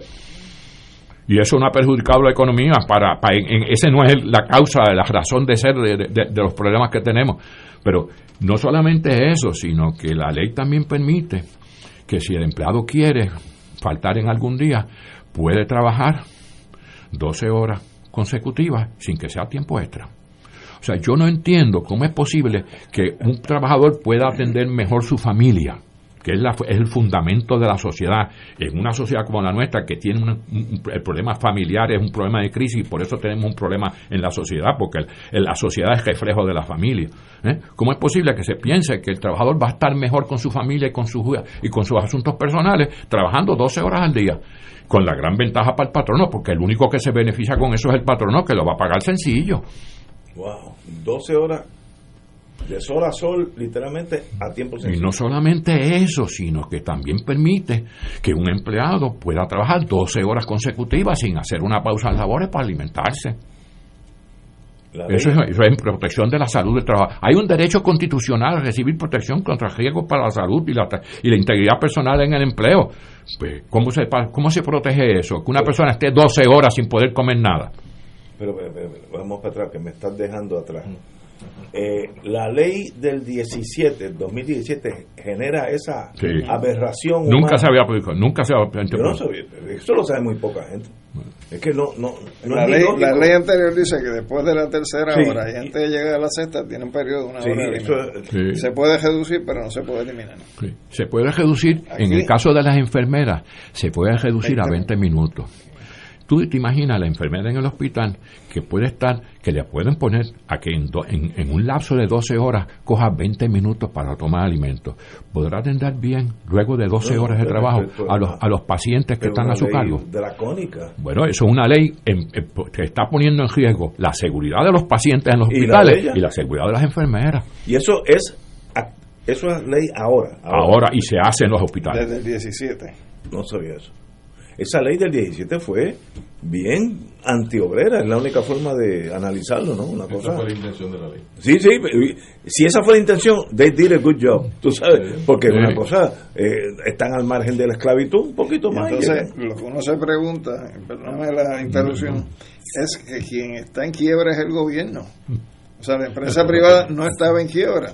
Entonces, si tú dices que la razón de estar aplicando leyes de emergencia es porque el gobierno está en crisis y no hay presupuesto, ¿por qué tienes que inventarte una reforma de esta naturaleza en el sector privado si el sector privado seguía funcionando y en el caso de las empresas multinacionales se siguen llevando 35 mil millones de pesos al año en ganancias limpias? Ese es el resultado, Ignacio, de esas contribuciones que tú estás viendo en ese PAC de Salvemos a Puerto Rico. Los Ese- inversionistas Sí, políticos. Que todos son patronos. Pero, pero. Y facturan. Pero, Claro. Vamos a decir que yo soy el, el primo del diablo. Digo, vamos a pasar esto, ok. Pero han pasado ya 25 años. Ha habido más empleo.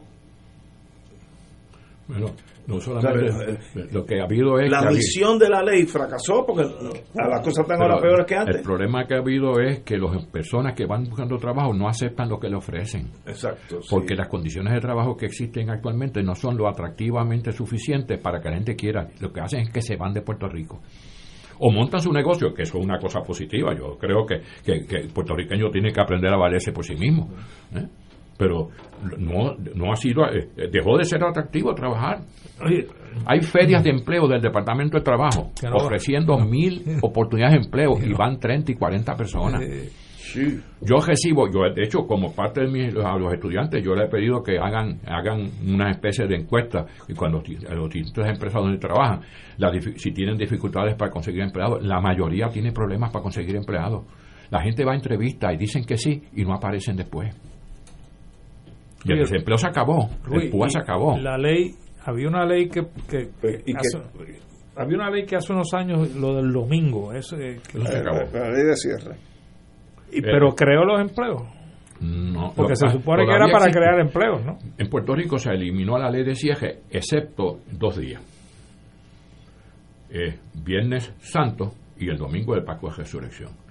Eh, si tú trabajas el domingo del Paco de Resurrección, no es extra, pero hay que cerrar. Ahora, si trabajas el Viernes Santo, es extra. Pero eso aplica solamente a las empresas. eso? aplica solamente a las empresas Gracias a papá Dios, ¿no? Anda. que estaban en el comercio al por menor y que tienen más de 25 empleados. Pero eso no se explica en ningún sitio. ¿Cómo tú quieres que la gente funcione y que cumpla con la ley si tú no le dices nada, nada? Aquí estamos hablando de, todos somos abogados. ¿ah? Y de, de momento tú me haces la pregunta, pues, pues, pues, pues, no, no habías dado importancia. Eso eres tú, eres un profesional, que has brigado con eso, que trabajaste en el Departamento del Trabajo. ¿eh? El, el señor de la esquina que No, tiene negocito, ¿tú no tiene idea. Pues entonces se aprueban leyes para que nadie las cumpla. Y entonces, y le violan los derechos a los trabajadores, como los trabajadores tampoco saben nada, pues el único que se jacta de eso y que se alegre y disfruta es el legislador que dice, comprobamos eso. Ahora, ahí les dejo eso, como dijo aquel señor. ¿Eh? Pero yo no tenía idea, estoy siendo muy sincero con ustedes, de la profundidad o del maltrato de esta ley del 2017 hacia el obrero. Es, difícil hasta de creer. O sea, no, no, no, no, sé ni sentido ni económico. Es sencillamente una ley para nosotros somos los que mandamos y una pena que Estados Unidos prohíba la esclavitud porque si no la pasábamos también. Ese tipo de Pero enfoque mira, hacia la vida. Menos sentido tiene que llevan, ¿cuánto ya llevan bregando con este proyectito? Porque Ana, Ana, Ana Irma radic- lo sacó bastante rápido. Desde que llegó A lo- en el saque. Lo El sacó la rápido. C3, P de la C3, que fue el que el, el gobernador vetó, entonces viene el P de la C12, 1244. Llevan, llevan El cuatro- el- lo que vamos de cuatro mane- ¿sabes? Sí, ¿Por qué eso no lo aprueban rápido, Ignacio? No tengo Porque idea, lo que no, pasa no. es que ya el gobernador aprobó lo que, lo que digo, vetó el P de la C3, que de hecho, desgraciadamente hay que decir las cosas como son, tenía 1.500 problemas también. También. Sí, porque es legislación que no se expresan bien, las oraciones no están construidas bien, no se fijan que donde dicen una cosa después dicen otra cosa. O sea, ¿por qué no redactan bien? Esa es la pregunta Pero, pero hacer. fíjate que eso también saca a flote otra cosa. O sea, antes había un servicio legislativo Exacto. que se encargaba de pasar el filtro en la redacción Veo, de las veo. leyes. Sí. Y eso también Eliminaron. Bueno, lo han, no lo han eliminado, Lo- lo pero, inhabilitaron. pero es correcto, es correcto. Primero eliminaron los economistas que habían allí Eh. y luego poco a poco fueron eliminando la- las funciones de esa oficina.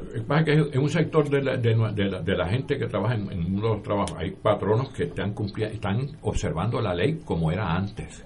No sea un- pero hay gente que se opone por oponerse. Tú tienes el caso de los empleados que devengan propina como parte de su salario. ¿Tú sabes desde cuándo es 2 dólares 13 centavos la hora el salario mínimo de una persona que, que- trabaja recibiendo propina? Desde el año 1991. O sea, hace más de 30 años que los patronos en Puerto Rico no tienen que pagar más que 2 pesos 13 centavos la hora a los empleados que trabajan allí de mesero. Eso- y están siendo subsidiados por todos los clientes. Eso es así, ¿Ah? eso es así. Y todavía se oponen a que le aumenten de 2 dólares 13 centavos la hora. Se, se oponen a que le aumenten el salario de esas personas. ¿Cómo es posible eso? Y dicen, entonces, ¿cuál es la excusa? La excusa, yo escuché a un patrono que es presidente de algo diciendo que ganan, que ellos el promedio que ganan es 15 dólares la hora. Eso, eso- ¿Ah? ¿Ah? eso creo que fue del hijo de Sidre, que es el que preside Con las propinas, la ¿no? organización Pero- de los restaurantes. Por eso la presida- esa asociación es pequeña, no, no repre- representa menos de una tercera parte del total de restaurantes en Puerto Rico. O sea, están hablando, ellos están hablando de, de los que son socios, los demás no. A mí me consta, porque yo hago preguntas en los restaurantes, tú, cuánto- al- en la semana, especialmente estudiantes en la semana, tú, harás, tú haces más de, más de 340 pesos. No, hay semanas que me voy con los 80 pesos. Porque eso va a depender de que el cliente De la propina. Y se presta para que los- las mujeres las hostiguen sexualmente, le, se, se propasen y ella tiene que aceptar con tal de que si no, no me dan propina. Una buena propina. Eso es así.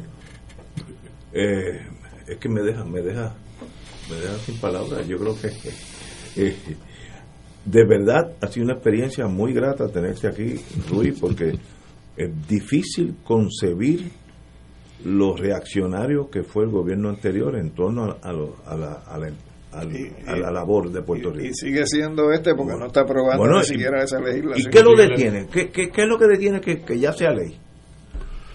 Bueno, aparentemente le hacen más caso a los que se oponen que a los que se están a favor. Pero los que se oponen son Genghis Khan. Pues son los que aportan dinero. Ah, bueno, fíjate, ya empecé a entender. Hablemos de inversionismo político. Rui, un privilegio tenerte aquí. Oye, me Gracias diste por la invitación. No, me diste un- una clase de laboral que de verdad me ha me ha entristecido porque veo un país que sencillamente Antes, antes de perdió la brújula. pues, es que me- quiero mencionar esto.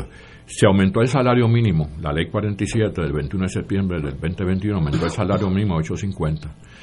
Y, pero dejaron fuera a los que no le aplican la ley federal de normas razonables del trabajo. Esos señores se quedaron sin salario mínimo porque en la misma ley que aumentan el salario mínimo derogan el artículo 3 de la ley 180 que decía que el salario mínimo de los que no le aplicaba la ley federal era el 70% del salario mínimo federal. Eso lo derogaron. Entonces, cuando eso salió a flote hace un, un- un tiempo atrás, dijeron que eso lo iban a atender, que ya mismo iba a haber una comisión que iba a atenderlo. Oye, desde septiembre hasta mayo, esos señores han estado sin salario mínimo. Increíble. Rui, un privilegio tenerte aquí, hermano. De verdad que usted Gracias por es invitarme. un conocedor de derecho laboral y de verdad no sabía lo dracónico que fue esa ley. Una cosa, eh, poco pasó, poco, pocas Poco protestas, ha pasado. poco ha pasado.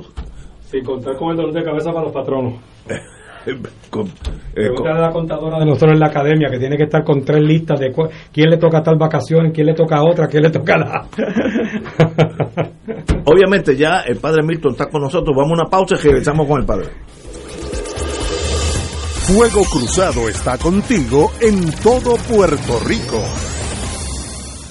En el restaurante Mar del Caribe, comparte con mamá en el mejor ambiente y la mejor comida internacional. Exquisitos cortes de carne osobuco, cabrito chuletón de ternera, gran variedad de mariscos y pescados, langosta, rodamayo, merluza y bacalao. Contamos con un elegante y amplio salón. Restaurante Mar del Caribe, calle Loíza 2444 en Punta Las Marías. Para reservaciones 787-545-5025. Restaurante Mar del Caribe, tu mejor opción para comer bien. 787-545-5025. 25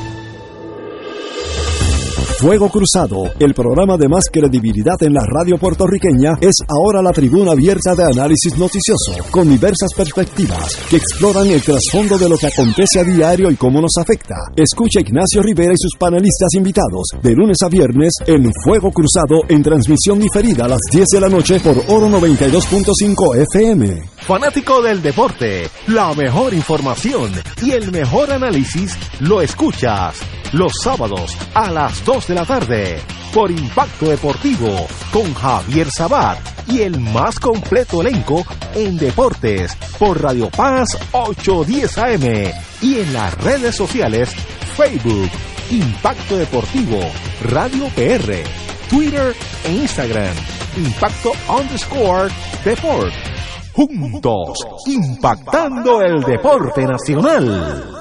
Si te gusta la industria radial, esta oportunidad es para ti. Se solicita director o directora de tráfico que tenga conocimientos en programas de computadoras y programas de tráfico y por lo menos dos años de experiencia para Radio Oro y Radio Paz.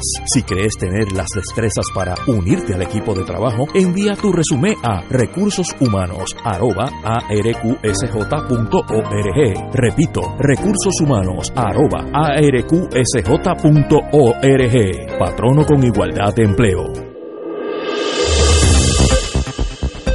Y ahora continúa Fuego Cruzado.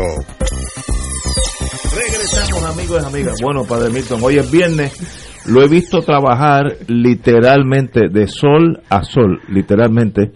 Bueno, cinco días. De antes que salga el sol, porque Sí, no sí. lo veo en el día. Es más, de oscuridad a oscuridad. Sí, literalmente. Y de verdad, eh, los que estamos aquí en el programa, lo vemos caminando para aquí y para abajo, porque hay dos estaciones, él tiene que moverse. eh, es un movimiento continuo. Tú sabes que la cosa esta, los celulares van marcando los pasos. Ah, sí. Sí, hubo un día que fue que, pues, kilómetro y medio entre allá y aquí, aquí y allá. Aquí, aquí, no, no dudo porque lo estoy viendo. Lo felicito por su dedicación a este fundraiser. Eh, ¿Cómo se dice en español? Recaudación de fondos. Recaudación de fondos del Radio Maratón para esta estación eh, Radio Paz 810. ¿Por, por dónde vamos? Bueno, la realidad es que hoy ha sido un día que se ha, se ha movido bastante bien. Se nota que es el último día, gracias a Dios, el último día del Radio Maratón y la gente que le gusta dejarlo todo para el último día, pues hoy es el último día del Radio Maratón. Así que, eh, te acuerdas que ayer te comentaba que decía, si hubiese empezado desde el lunes a pedir los, los 600 personas que donaran mil dólares, a lo mejor lo hubiese conseguido, porque hoy llegó uno de tres mil, llegó otro, llegó otro de dos mil, han, llegado, así que ha seguido llegando. Qué bueno. Pero pues no todo el mundo tiene esa posibilidad. Lo que tenemos, lo que eh, no importa la cantidad, lo que eh, es, la, la ofrenda, el donativo para que Radio Paz pueda continuar con la misión aquí en Puerto Rico en estas ondas radiales y como he comentado otras veces, programación aparte de la programación como esta, que es una programación familiar, eh, pues toda la demás programación, particularmente lo que tiene que ver con la programación eh, religiosa, que es la donde se necesita la- el apoyo de todos nuestros amigos y amigas.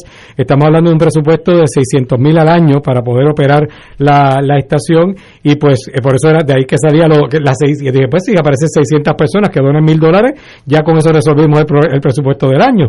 Pero como no, no, no necesariamente esas 600 personas están escuchando la emisora o no se sienten interpeladas a hacerlo, pues tenemos que hacer que el resto pues puedan seguir donando esos 25, 15, 250, los que están donando 365 por el dólar de, por cada día del año. En fin, que nos, que nos apoyen en esta misión de Radio Paz. Te di ayer y, lo- el listado de ATH Móvil que llegó y también llegaron varios donativos que decían eh, eh, gracias por Fuego Cruzado, donativo por Fuego Cruzado. Así que eh, también gracias a, tu radio escucha que están apoyando la, misión de Radio Paz. El teléfono a marcar para que puedan hacer la aportación es el 787 300-4995 787-300-4995 787-300-4995 para que puedan hacer la aportación. Eh, toda aportación es buena. De hecho también les recuerdo que toda aportación que hacen en Radio Paz puede ser deducible de la, de la planilla de contribución sobre ingresos en el aspecto en el punto en el área de donativos Eh, así que pueden hacerlo a través del teléfono 787-300-4995. Tanto ahora los que están escuchando por la tarde, los que están escuchando al, el diferido en la noche, ya a esa hora no tenemos los teléfonos disponibles, pero tanto los que están escuchando por la tarde y los que están escuchando en diferido pueden escuchar, pueden hacer la aportación a través de ATH móvil.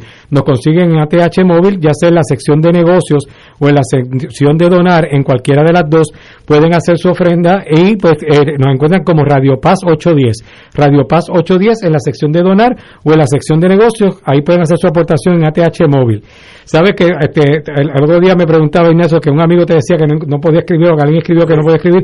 Es que me acabo de enterar que depende del equipo celular que use, ah. la aplicación a veces te da la opción para el, cuadrito de, comentario y en otras no. Así que en lo que sí le sale la opción para que para que, el cuadrito de comentario que aparece opcional, por favor en ese cuadro escriba Radio Maratón. De verdad se lo vamos a agradecer para poder distinguir los donativos que van llegando en, a través de ATH móvil. 787-300-4995, 787-300-4995, 787-300-4995, o si no, ATH móvil en donar o en eh, eh, pago a negocios como Radio Paz 810. Los que lo, escuchan en diferido, la única opción que tienen es, en este momento es ATH eh, móvil. Así que hoy es el último día, mi gente. Ya la semana que viene tienen por lo menos 10 minutos más de programa porque ya 10 eh, eh, minutos más o menos le quito yo en el camino. Pero sí, eh, sigan apoyando y, que sigamos caminando en Radio Paz con esta misión y esperando esas aportaciones. Ahí están los voluntarios y voluntarias. Pues Padre Milton, un privilegio que esté con nosotros. Ya hacemos unos añitos que estamos juntos pero de verdad que este año me, me, he fijado más en usted, ya que la visión ahora donde me siento da hacia afuera y usted ha trabajado de no, de oscuridad a oscuridad. Continuamente lo veo caminando rápida con papeles, llamando, etcétera. De verdad que es un privilegio contar con usted. Para eso estamos. Ahora te tengo una mala noticia. Dímelo. Ya la semana que viene no tiene la comida. todo en la vida tiene dos lados. Todo, mi mamá me lo enseñó. Estoy un privilegio. Eh, padre, un privilegio estar aquí. Señores, tenemos que ir a una pausa. Mira. Fuego Cruzado está contigo en todo Puerto Rico. Buenos días familia. Es la casa a la que siempre puedes llegar sin invitación. A las 10 de la mañana, Judith Felicie es tu anfitriona para conversar sobre medicina, psiquiatría de niños y adolescentes, artes, derecho, valores y fe. Todos los días por Radio Paz 810 AM. Buenos días familia. Donde una conversación parece demasiado corta. Buenos días familia. De lunes a viernes por Radio Paz 810 AM. Fuego Cruzado, el programa de más credibilidad en la radio puertorriqueña, es ahora la tribuna abierta de análisis noticioso, con diversas perspectivas que exploran el trasfondo de lo que acontece a diario y cómo nos afecta. Escucha Ignacio Rivera y sus panelistas invitados de lunes a viernes en Fuego Cruzado en transmisión diferida a las 10 de la noche por Oro 92.5 FM. Despierta con la gracia de Dios iluminando el sendero y responde al llamado de congregarnos en su nombre cuando el sol despunta en el Santuario Nacional de Nuestra Señora, Madre de la Divina Providencia, tempranito en la mañana, el sábado 7 de mayo. 5 y 30 de la madrugada para otra misa de madrugadores, la celebración eucarística que se ha convertido en tradición y fuente de bendiciones para la familia católica. Por motivo de la pandemia, se practicará el distanciamiento físico recomendado y el uso obligatorio de mascarillas. Se llevarán a cabo confesiones previo a la Santa Misa. Participa en este encuentro mensual y comienza el fin de semana en paz y renovado, asistiendo o escuchando la transmisión en directo. Misa de madrugadores por Radio Paz 810 AM o Radio Paz 810.com y Oro 92.5 o Radio Oro FM.com. Info santuario de la providencia.org 787-646-9448. Y ahora continúa Fuego Cruzado.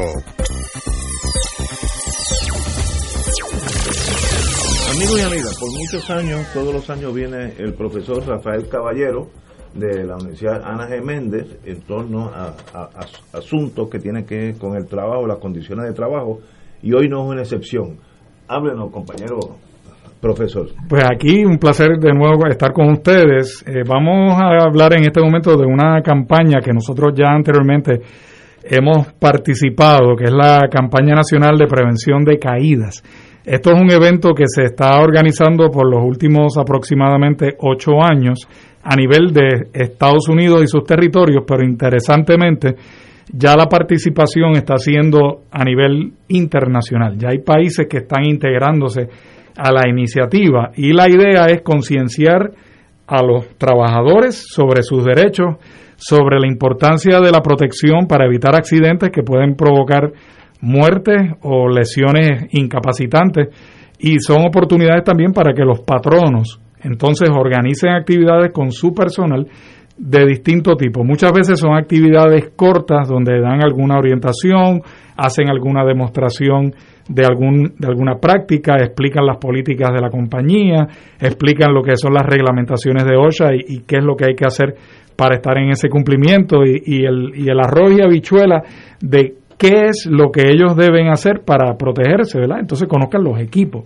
eh, que son equipos que literalmente hacen la diferencia entre vida y muerte. Estamos hablando que los números son impactantes, estamos hablando que 351 de las muertes en la industria de la construcción, que fueron 1008 en total, esas 351 fueron por caída.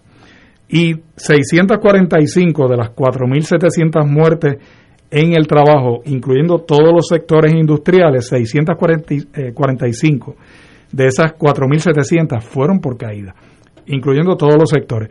Y esta cuestión, este dato, que es un dato para mí a nivel personal también preocupante, de que la mayoría de esas muertes por caídas en la industria de la construcción han sido hispanos. Y eso tiene una, una explicación, y es que muchos de los trabajadores que están en la construcción precisamente son hispanos.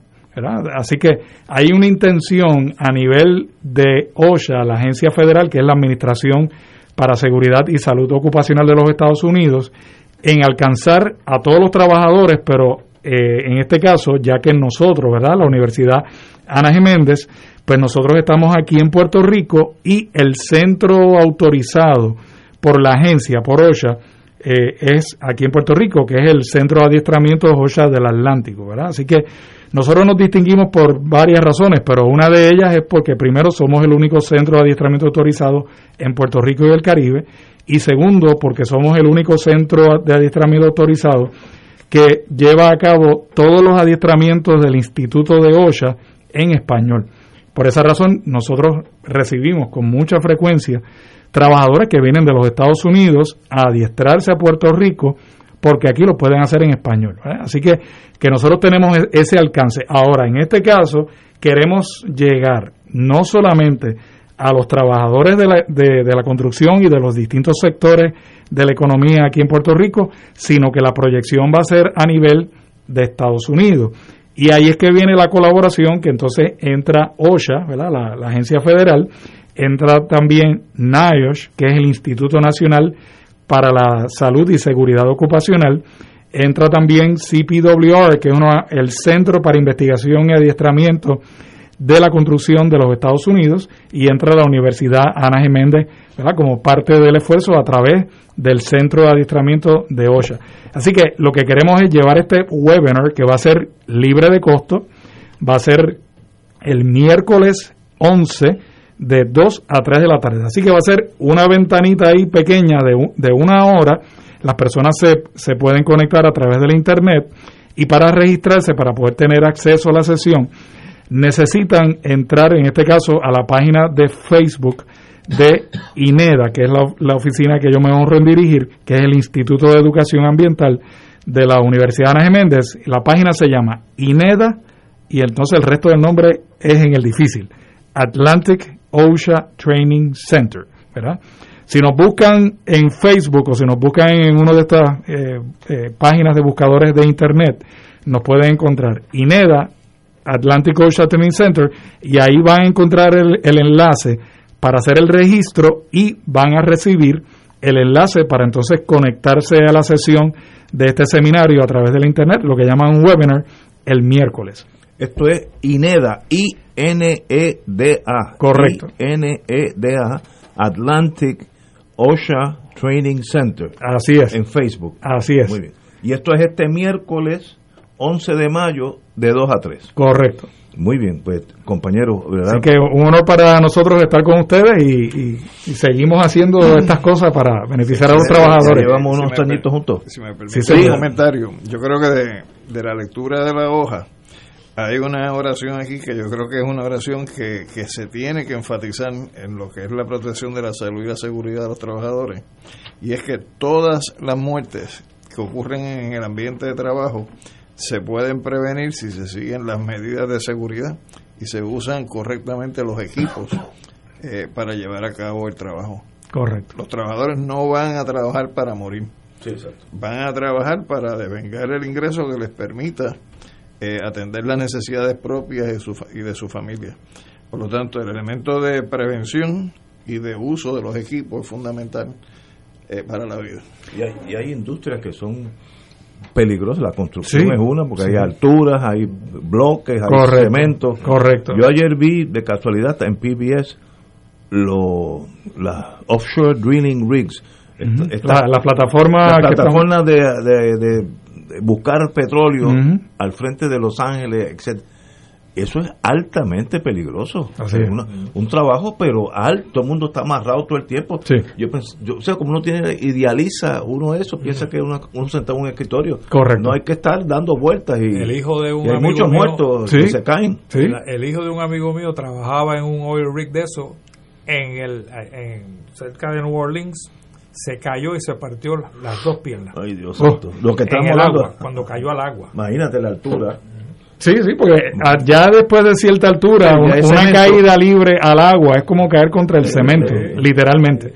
Entonces estamos hablando de cosas, así como dice el compañero, definitivamente se pueden evitar. Eh, pero esto requiere, Aprender. por un lado, aprender, así que la capacitación es fundamental. Así que en, en esta oportunidad vamos a hablar de varios temas, obviamente es un tema muy amplio, pero en esa hora le vamos a dar unas orejitas que me parece a mí que son de bastante valor por el hecho de que van a haber los algunos aspectos generales, incluyendo lo que tiene que ver con un caso donde una persona tenga una caída, pero esa persona estaba utilizando el arnés de seguridad, la persona pudo sobrevivir porque tenía ese arnés de seguridad bien colocado, pero hay un tiempo, hay una ventana de tiempo. ¿Qué procedimientos son los que tienen que estar ya en como en, en sitio, ¿verdad?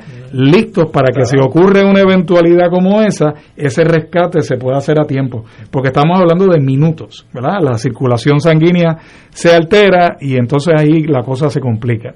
Así que eso es uno de los temas y vamos a hablar también de equipos que se utilizan para llevar a cabo e- esa gestión de seguridad y que la gente pueda estar regresando sanos y salvos a sus casas. Muchas gracias, profesor. Estamos a sus órdenes. Un placer para, para mí y un honor para Nos estar con veremos, ustedes. Si Dios quiere, la semana, la semana no, el año que viene aquí a la misma hora. Sí, señor. Estoy a sus órdenes. Muchas, Muchas gracias. gracias. Bueno, señores, el caso que no hemos tocado, pero que tal vez tenga hasta más importancia que la cuestión de los alcaldes, es la se declaró culpable este señor Joseph Fuentes de ocultar la procedencia de donativos de campaña hacia la campaña del gobernador de Puerto Rico.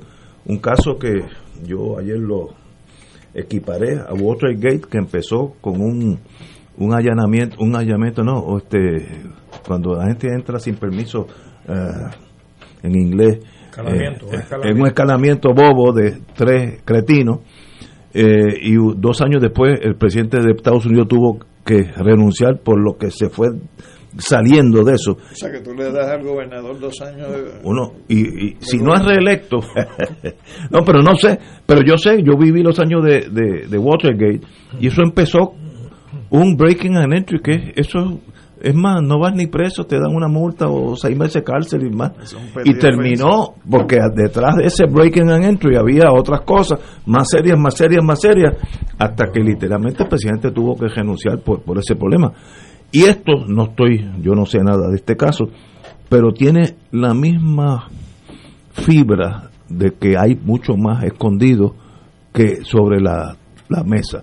Por ejemplo, cuando uno se, se declara culpable de un information, es que brincaste el gran jurado Porque, ¿Por qué brincaste el gran jurado? Porque llegaste a un acuerdo con Fiscalía, ya se negoció todo, ya ellos, tú testificaste tal vez por seis meses, un año, la Fiscalía Federal y el FBI saben todo, por tanto, ¿para qué ir procedimiento clásico criminal? Sino que vamos, ya acordamos de este delito, en vez de los 25 delitos que tenía, vámonos con uno, eh, acordamos una pena sugerida al juez y, y ya ellos, y a cambio de toda la información que tú me diste. Esto ha pasado hasta ahora en este caso. Ahora, si esto sigue para adelante, no tengo la menor idea. que lo hayan alambrado? Que hayan Bueno, participado eso- en conversaciones no, delictivas. Si está alambrado, como me dijo a mí, un querido amigo que, que ya no está con nosotros, que en paz descanse, el juez Pérez Jiménez. El juez Pérez Jiménez, mira, me dijo un día, Ignacio, yo nunca he visto un abogado contrainterrogar una interceptación telefónica o, o un video. Por bueno que sea, si la voz es tuya y tú estás diciendo que tú estás en Mayagüez, con tu voz ¿Tú crees que el jurado va a pensar que no estabas en Mayagüez? La pelea del, abogado es que no entra en evidencia porque no había causa probable. Pero si entra en evidencia, un video o una interceptación telefónica mata el caso, se acabó, it's over, está ahí, si, si constituyen los hechos de un caso, ¿no? No si estaban hablando del Día de las Madres, eso es otra cosa. Eso pa- pasa en este caso, no sé. Hasta ahora no ha pasado nada, hasta ahora está solamente la, te- la alegación de culpabilidad de Joseph Fuentes de ocultar mediante un esquema de crear eh, de estas fundaciones fatula para que no se dejara ver las personas de muchos bienes en Puerto Rico que aportaron a la De- desprendidamente. desprendidamente a la- Desinteresadamente, ¿no? a, a la el movimiento de, de- del señor gobernador. A la campaña política. a la campaña política. Estoy pensando en inglés. Cuando uno es bilingüe uno tiene la dificultad que uno no habla ni bien inglés ni español.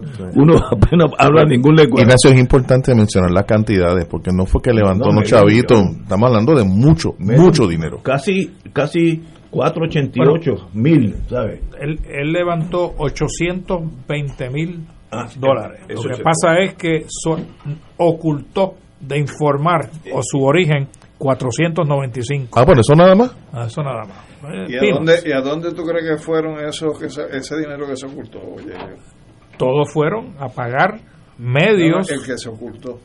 El que se ocultó también fue pagar medios contra de la, de la campaña de, de, de Pierluisi. No hubo una raspadita por ahí del caldero. ¿Quién sabe? ¿Quién sabe? Por si acaso quedaba algo de pegado. ¿Quién sabe? Veremos a ver, eso está obviamente, veremos a ver. El, el, el fiscal federal ayer no ofreció mucha información sobre lo que puede venir. Fíjate que fue muy parco en ese sentido y dijo que las donaciones políticas eran legal, que se podía donar a los super PAC, porque esto es un super PAC diferente a los PACs. En Puerto Rico la ley solamente autoriza, tengo entendido, los PACs, que son los Political Action Committee. Esto es un super PAC que viene como resultado del caso de Citizens. Y ahí no hay límites. Las Sí. corporaciones, la- de hecho, hay una unión que también, tuviste, que es AFL-CIO, también La- la Service, contribuyó Service, a través del sindicato a ese, a ese, a de ese, a ese super PAC de este señor eh, Joseph, ah, Joseph Fuentes, ¿no? Así que, pero, pero, Pero, pero la- pero la- pueden venir más cosas. La Service a la que contribuyó fue al Sindicato Puertorriqueño de Trabajadores, que bajo, bajo el caso de Citizen United fue quien logró impugnar la constitucionalidad de la Ley 45 que prohibía este, a los sindicatos poder hacer aportaciones en las campañas políticas a favor o en contra de candidatos o partidos. Basándose en la norma de Citizen United, se ganó el caso en la Corte Federal, se ganó en el Tribunal de Apelaciones, el Tribunal Supremo no revisó y por lo tanto esa disposición de la Ley 45 es inconstitucional. Y por eso, en aquel momento, el sindicato hizo la campaña fuerte de contribución eh, para Carmen Yulín. Carmen Yulín dejó todo a, a Santini y en esta ocasión pues hizo lo propio con los candidatos de Victoria Ciudadana. Yo lo que lo tengo claro es la proporción, o sea, 800 mil dólares de cuánto levantó el PNP. O sea, estamos hablando de que su principal donante era este super PAC. No necesariamente, Edgar. Porque No entonces, evidentemente, de fondo, hago, el- hago la pregunta sin conocer la respuesta. No, yo no sé la respuesta, pero no creo que Pero- es el único que estuvo recogiendo Ev- dinero evidentemente, para- de para fondo, de lo que quiero decir es que de fondo, el, el problema del inversionismo político tiene que ver con el tema del financiamiento de las campañas. Oh, definitivamente. No- no- y si tú no atiendes el problema de cómo se financia una campaña, no vas a poder atender el problema del inversionismo político. Definitivamente. Fíjate que lo que estaba narrando eh, nuestro amigo Ruiz Delgado, todas esas eh, deficiencias en las leyes laborales en contra del trabajador, viene como resultado de este inversionista, inversionismo político. Porque ¿quiénes son los que obviamente pueden contribuir grandes cantidades a las campañas políticas? Pues los patronos, que son los que tienen el dinero. ¿no? Y problemas también tenemos con el medio ambiente. Últimamente hemos tenido desastres ambientales en Puerto Rico. ¿Y quiénes son propiciados por quién? Pues por los, por los contratistas, por los, por los, las grandes compañías de desarrollo eh, que existen en Puerto Rico. Así que la, la, la, la base de muchísimos de los problemas que tenemos en Puerto Rico es el inversionismo político. Y, y no existe en la ley electoral una figura eh, que precisamente está ahí para velar eh, por el manejo de los fondos de los partidos políticos que no sean de manera ilegal y está ese eh, eh, esa esa de- esa dependencia de la de la Comisión Estatal de Elecciones. Algo está, lo- hago la pregunta sabiendo la respuesta, porque por supuesto que la hay. Está el Contralor. Por eso, me refiero a la oficina del Contralor Electoral. Pero no hay duda de que esto no sale del Contralor Electoral porque aquí hay otro roto en la ley. Y es que este Super PAC ni siquiera estaba incorporado en Puerto Rico. No. Y no había ni siquiera jurisdicción de ese, que no- contra- no de ese Contralor. Electoral. Claro. Pero fíjate, mira la dificultad que tienes entonces. Tienes un Sí. problema de la- del financiamiento de las campañas políticas, tienes un problema de la fiscalización en la medida en que se permiten estos super PAC organizados, inclusive fuera de Puerto Rico. Esta, esta es otra área que tenemos que, que atender Eh, y hay que buscar la manera de hacer los financiamientos que sea público y limitar las campañas políticas como lo hacen en Europa. Ese sistema europeo es muy superior al sistema Claro, americano, claro. que es a billetazo limpio. En, en Europa tú tienes cierto tiempo, ciertas horas en la radio, ciertas eh, menor, páginas. en- en- Y, un sistema y muy opor- superior. oportunidad igualitaria Eh, para todo para el todo el mundo. Todo el mundo O sea, tiene- no, no es a base del dinero que tú puedas pagar tiempo en la televisión. Está regimentado lo que tú puedes estar en la televisión y todo el mundo está el mismo tiempo. Y si los medios se vieran obligados a devolver el dinero recibido en pago por esos espacios eh, y a sabiendas de que había una violación de ley, no tendríamos un estímulo adicional de parte del medio que se va a negar entonces a publicar los anuncios o a dar esos espacios públicos para la campaña. Yo empecé el programa con otro tema, pero dije, ¿y ustedes creen que eso tiene posibilidad de cambio? Entonces la gente dice que yo soy cínico. Ninguno, eso eso va a estar intacto por los por los próximos dos generaciones. Hasta que empecemos Hasta que empiecen a ser Hasta que- derrotados. hasta que se implosione. Es así. Así es. Con esa buena partida nos vemos el lunes a las 18 horas, 17 horas. Saludamos a los maestros en su día.